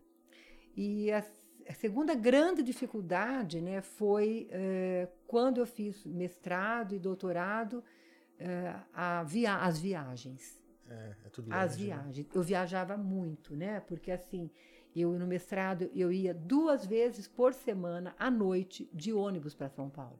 Eu passava quatro Paulo? noites na- no ônibus. Quando eu defendi a minha tese, está escrito, porque a gente sempre põe uma dedicatória, uma Aham. frase, alguma coisa, né? E aí eu, eu coloco eh, que eu percorri, eu, eu, dei, vi- eu dei cinco voltas ao mundo de ônibus, ônibus. porque uma volta ao mundo é 40 mil quilômetros. Eu, eu percorri, eu dei cinco voltas ao mundo de ônibus para fazer 200 o mestrado, para fazer o mestrado. Cinco voltas ao mundo. Então eu viajava muito. Foi muito difícil, porque eu fazia em São Paulo, lá na Unifesp. Então eu tinha que viajar, eu saía daqui no domingo à noite, viajava a noite toda, trabalhava segunda lá e viajava segunda noite de volta. Quando era na quinta noite, eu ia de novo. Trabalhava sexta e voltava na sexta noite. Eu passava quatro noites no ônibus e três noites Não, a gente não Da tem- minha cama. Se tivesse voo, né, direto daqui, seria não muito- tinha, não tinha São voo. três anos. Acho que né? não, Foram não três tinha, acho que nem de anos, né? Prudente direito. Foram três anos. direto. É. Então, assim, eh, nesses três anos, eu dei cinco voltas ao mundo de ônibus. Então, foi- o grande problema foi a, a distância, a dificuldade, o sacrifício, sabe? O ônibus já fazia parte da minha vida, né? Eu, eu me Eu adequava já pro montava hoje. no, no ônibus perguntando pro, pros motoristas. Oi, o Eu já conhecia tá? todo mundo que viajava no ônibus, porque tem aquelas pessoas que viajam Sim, assim, sim. já éramos tudo amigo. Nosso motorista eu conhecia todos, era amiga de todos, né? Tinha motorista que eu deixava na porta de casa quase, sabe? Assim, porque a gente ficou amigo. Às vezes tinha eu no ônibus, né? Porque eu às vezes voltava na segunda noite, eu quase nem tinha passageiro às vezes, né? Então, assim, a distância foi, foi muito, foi uma dificuldade, foi a, a maior dificuldade que eu encontrei foi a distância, porque eu falo, Dracena é muito longe de tudo. De É. tudo. Muito longe. longe É, de tudo. Eu falo que é o defeito da nossa É. cidade. Então, assim, eu falo assim, hoje eu não sei se eu enfrentaria novamente o que eu enfrentei. né? Depois, o, o doutorado foi mais suave, porque aí eu só ia uma vez por mês. Sim. Mas o mestrado foi muito ônibus, muito, Se tivesse sabe? avião, né? Porque é um tapa, né? Avião, uma hora tá lá. O pós-doctor você fez aqui? O pós-doc eu fiz na USP de Ribeirão Preto, Ah, tá. também foi mais suave também. Uma vez por mês. É, é bem menos, uma vez por mês, mais ou menos, que eu ia para Sim. lá. Às vezes nem todo mês. Sim. Então também foi bem mais suave. Era mais um trabalho intelectual. Entendi. Eu mais estudava. O doutorado também, eu mais estudava, porque eu já tinha toda a minha pesquisa de campo feita. Então eu já não tinha que viajar. Já tanto, base, né? O né? mestrado foi o, o difícil. Hoje eu falo, hoje nós temos, hoje eu sou professora do mestrado em Prudente aqui, mestrado aqui. Nossa. A gente está capacitando, nossos professores Dá. da faculdade estão A fazendo galera mestrado consegue em ir de carro e perguntar, porque de Dracena dá uma Não, hora às vezes o professor vem dar aula aqui. Vem dar aula aqui. Ah, Se você tem um grupo grande, o professor vem dar aula aqui. Então tá aqui, na casa, praticamente. Então, para mim, prático. a maior dificuldade foi essa, foi distâncias. Eu falo que o fato de morar em Dracena, né, eu gosto muito daqui, mas nós estamos longe de tudo, né? Sim. Nós estamos longe da praia, nós estamos longe da montanha, nós estamos longe da capital. Sim. A gente só tá perto do Mato né? Grosso. É, então, é, exatamente. então, quando, e mesmo da capital do Mato Grosso, nós estamos Não, longe. tá É, longe, não, tá longe. longe, É só né? do Mato Grosso que tá É. perto. As capitais Então eu falo longe. assim, que quando você se propõe a fazer alguma coisa, né? Hoje não, hoje com avião tá super fácil. Mas naquele tempo, né, olha. É. Pela mestrado internet foi ajuda alguma 21 coisa? anos. Hoje o mestrado. Tipo, uma revisão. Hoje, inclusive, até disciplinas remotas você tem. Né? E- precisaria ter viajado muito menos. Nossa, se fosse hoje, eu não faria nunca o que fiz naquela época. E hoje você vê, às vezes, as pessoas reclamam por ter que fazer uma viagem, né? Sendo que eu fazia duas por semana. Então, por não, não é, foi muito difícil, foi muito sacrificante. Era assim, era muito sono, eu só queria dormir. Fiz voto de pobreza, né? Porque eu quase não trabalhava, né? É, tem isso, te tira muito tempo de dentro de É, porque eu consultório, de ficava em. São Paulo praticamente, né? Então, assim, a sorte que eu tinha meu marido que me dava retaguarda, Tem, tem esse detalhe que também. cuidava das meninas. Porque Você se dedica tanto para pro estudo. Verdade, Jeito você já tinha É. as duas, a todas. Você já, Já tinha todas todas já, as já meninas, tinha é todas, verdade, porque A foi Nara já 2000, com 13, é. 14. É, no é segundo verdade. ano do mestrado, aí eu ia no domingo à noite e voltava na quinta noite. Então eu ficava lá de segunda a quinta. Quinta. Eu trabalhava sexta e sábado no consultório só. É, consultório chato. fechado. E tinha as meninas ainda. É voto de pobreza mesmo. É, porque as contas não param, né? É, E não. outras, só o que gastou de viagem, Nossa, nem trabalhava sei. só pra pagar as viagens. Nem sei. É Melhor nem E calcular. aí todas as passagens eu fui guardando num saco, né? Que aí foi quando acabou que eu fui contar quantas tinha. E que aí, eu, Nossa, que aí eu fui calcular a quilometragem. caramba. É, é chão, hein? É Chão. chão. Tem, mu- tem muito motorista aí que não rodou isso, hein? Tem, tem mesmo, viu? Ah, é 200 mil quilômetros, bicho. É coisa pra caramba. É muita coisa. Mas eu aproveitava no ônibus para quando era de dia, porque a volta eu pegava uma parte à tarde na volta. Então eu estudava. A minha tese foi muito escrita no ônibus mesmo, né? Ficava É, ali tinha fazendo as coisas. otimizar o tempo. Viagem né? longa. Aí é que eu vou. Aí de novo, né? Se fosse hoje, tava com o notebook e um tablet na mão, poderia escrever de noite, de dia, de qualquer horário. É. É realmente lá, na, na na, na- mão. Ah, mas depois eu comprei um computador, depois aí começou, aí eu comprei um Toshiba. É, Ah, mas é. Com só- disquete. começou- Nossa com senhora. disquete, que não cabia nada. Só você punha uma foto e enchia o disquete. Não, ca- cabia só um arquivo do Word, olha lá. Mas nada, era assim, um disquetezinho. Duas Depois gravar. aí evoluiu. Aí veio o CD. CD. né? CD. Aí veio o CD, Foi já cabia mais coisa. Ah, o pendrive, então nem se fala. Nossa senhora, Ah, cabe era uma muita maravilha. coisa. Qualquer vi nascer. É, Não, eu vi nascer tudo. Eu vi nascer tudo. disquete, o. CD, o DVD, pendrive. Ué, Agora vi- tá ah, o cloud, né? O cloud. É. Ué, As nuvens. quando eu fazia faculdade, né, é, panorama, não tinha telefone. Não tinha. Quando eu estava no terceiro ano que chegou o telefone. Caramba. Ele se comunicava cidade. por carta, então. por carta. E aí o telefone, quando chegou, não tinha nas casas, era uma tele, um tele- telefone central, né? só, central. Que aí o que, que a gente fazia? Combinava com a minha mãe. Olha, eu vou ligar a tal hora. Aí eu ia e minha mãe ia, a gente se falava. E tem que falar gritando, né? Era horrível as ligações, era horrível. Horrível. Então eu falo assim, a gente viu nascer tudo isso. Para vocês é tudo muito simples, mas pra gente, pra mim, a minha idade, a gente assim vivenciou a chegada de tudo, né? É. Telefone naquela época você sabia que você tava a 900 km de distância. É. Você tinha que gritar pra poder ouvir. Doenças, doenças dermatológicas, quantas doenças que, que eu conheci de uma forma, com um nome, e depois ela virou outra. Sim, caramba. É, com a evolução das tecnologias, dos exames laboratoriais, a gente foi aprimorando. E aí algumas doenças que a gente tinha, se observou que na realidade ela não era aquela doença, ela era outra. É, foi desse jeito. É, hoje tá muito acelerada a pesquisa, né? É, hoje tá. A quantidade de artigo que sai hoje nem se compara acho, quando você fez mestrado, que nem é tanto tempo, né? É, é. Você pegar de 2000 mas, assim, pra cá. Mas de 20 anos pra cá foi uma revolução. Mudou muito. Foi uma revolução. É, é o acesso, né? A informação, né? Imaginar que você pode abrir, o- você tem todo tipo, toda a informação do mundo dentro do bolso, você abre o celular, você consegue achar qualquer tipo de informação. É... É. Alguns anos atrás era impensável isso. É verdade. Imagina, o Toshiba não faz o que isso aqui faz hoje. Não, hoje, hoje isso aqui, ó, É. um aparelhinho desse, você tá conectado com o mundo, Ah, né? ele te traz muita informação. Daria pra ir estudando e escrevendo tudo assim. Não é uma maneira mais confortável, mas daria pra fazer toda a viagem. É. E conversando com alguém por telefone ainda aqui, assim, ó. Não faria isso. Novos projetos, sonhos. Agora, os projetos, assim, eu falo assim, que eu não quero, assim, fazer nada mais, assim, na- na- em termos da profissão, eu quero manter o que eu tenho. Mas também não dá pra chegar muito Não acima, penso né? em parar, não penso em parar o consultório. Eu acho assim, eu me sinto numa fase, a fase mais produtiva minha e a fase que eu mais tenho experiência, que eu acho que eu mais posso ajudar as pessoas. Com né? certeza. Porque eu falo, você ter 43 anos de medicina, você tem uma experiência. Se você está estudando, você está se atualizando. Então eu falo assim, que para mim eu acho que eu estou vivendo o meu melhor momento profissional Sim. em termos assim de, de resolutividade, né? Porque você tem o estudo mais a experiência de uma de vida. É uma, né, de bagagem, vivência. é uma bagagem grande e continua se atualizando, né? É, então assim, então eu não deixo de trabalhar, não, não penso em parar de trabalhar. né? Trabalho na clínica particular e não deixo de atender SUS, né? Atendo no AME, gosto de atender porque eu acho que também a gente tem que atender também a população mais carente, então faço o AME três vezes na semana também para poder atender a classe menos favorecida, então é uma coisa que eu gosto também, não deixo. Devolver para, né? Tem Exatamente. E a parte acadêmica também, eu acho que cheguei num patamar que, que eu acho assim, para mim tá bom desse jeito, né? É, não tenho, assim, outros projetos em relação a, a realizar uma coisa nova, né? Eu falo que agora os projetos começam a ser um pouco diferentes, mais voltado para a família, né?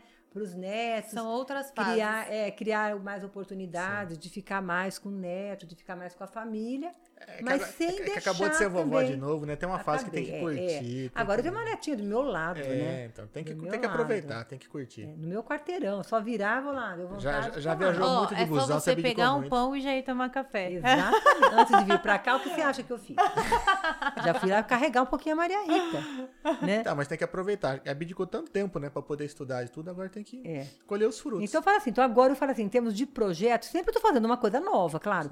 Se eu estou à frente de uma faculdade de medicina, como eu sou coordenadora do curso de medicina daqui, né? Então, eu tenho que estar sempre realizando. Sim. Sim.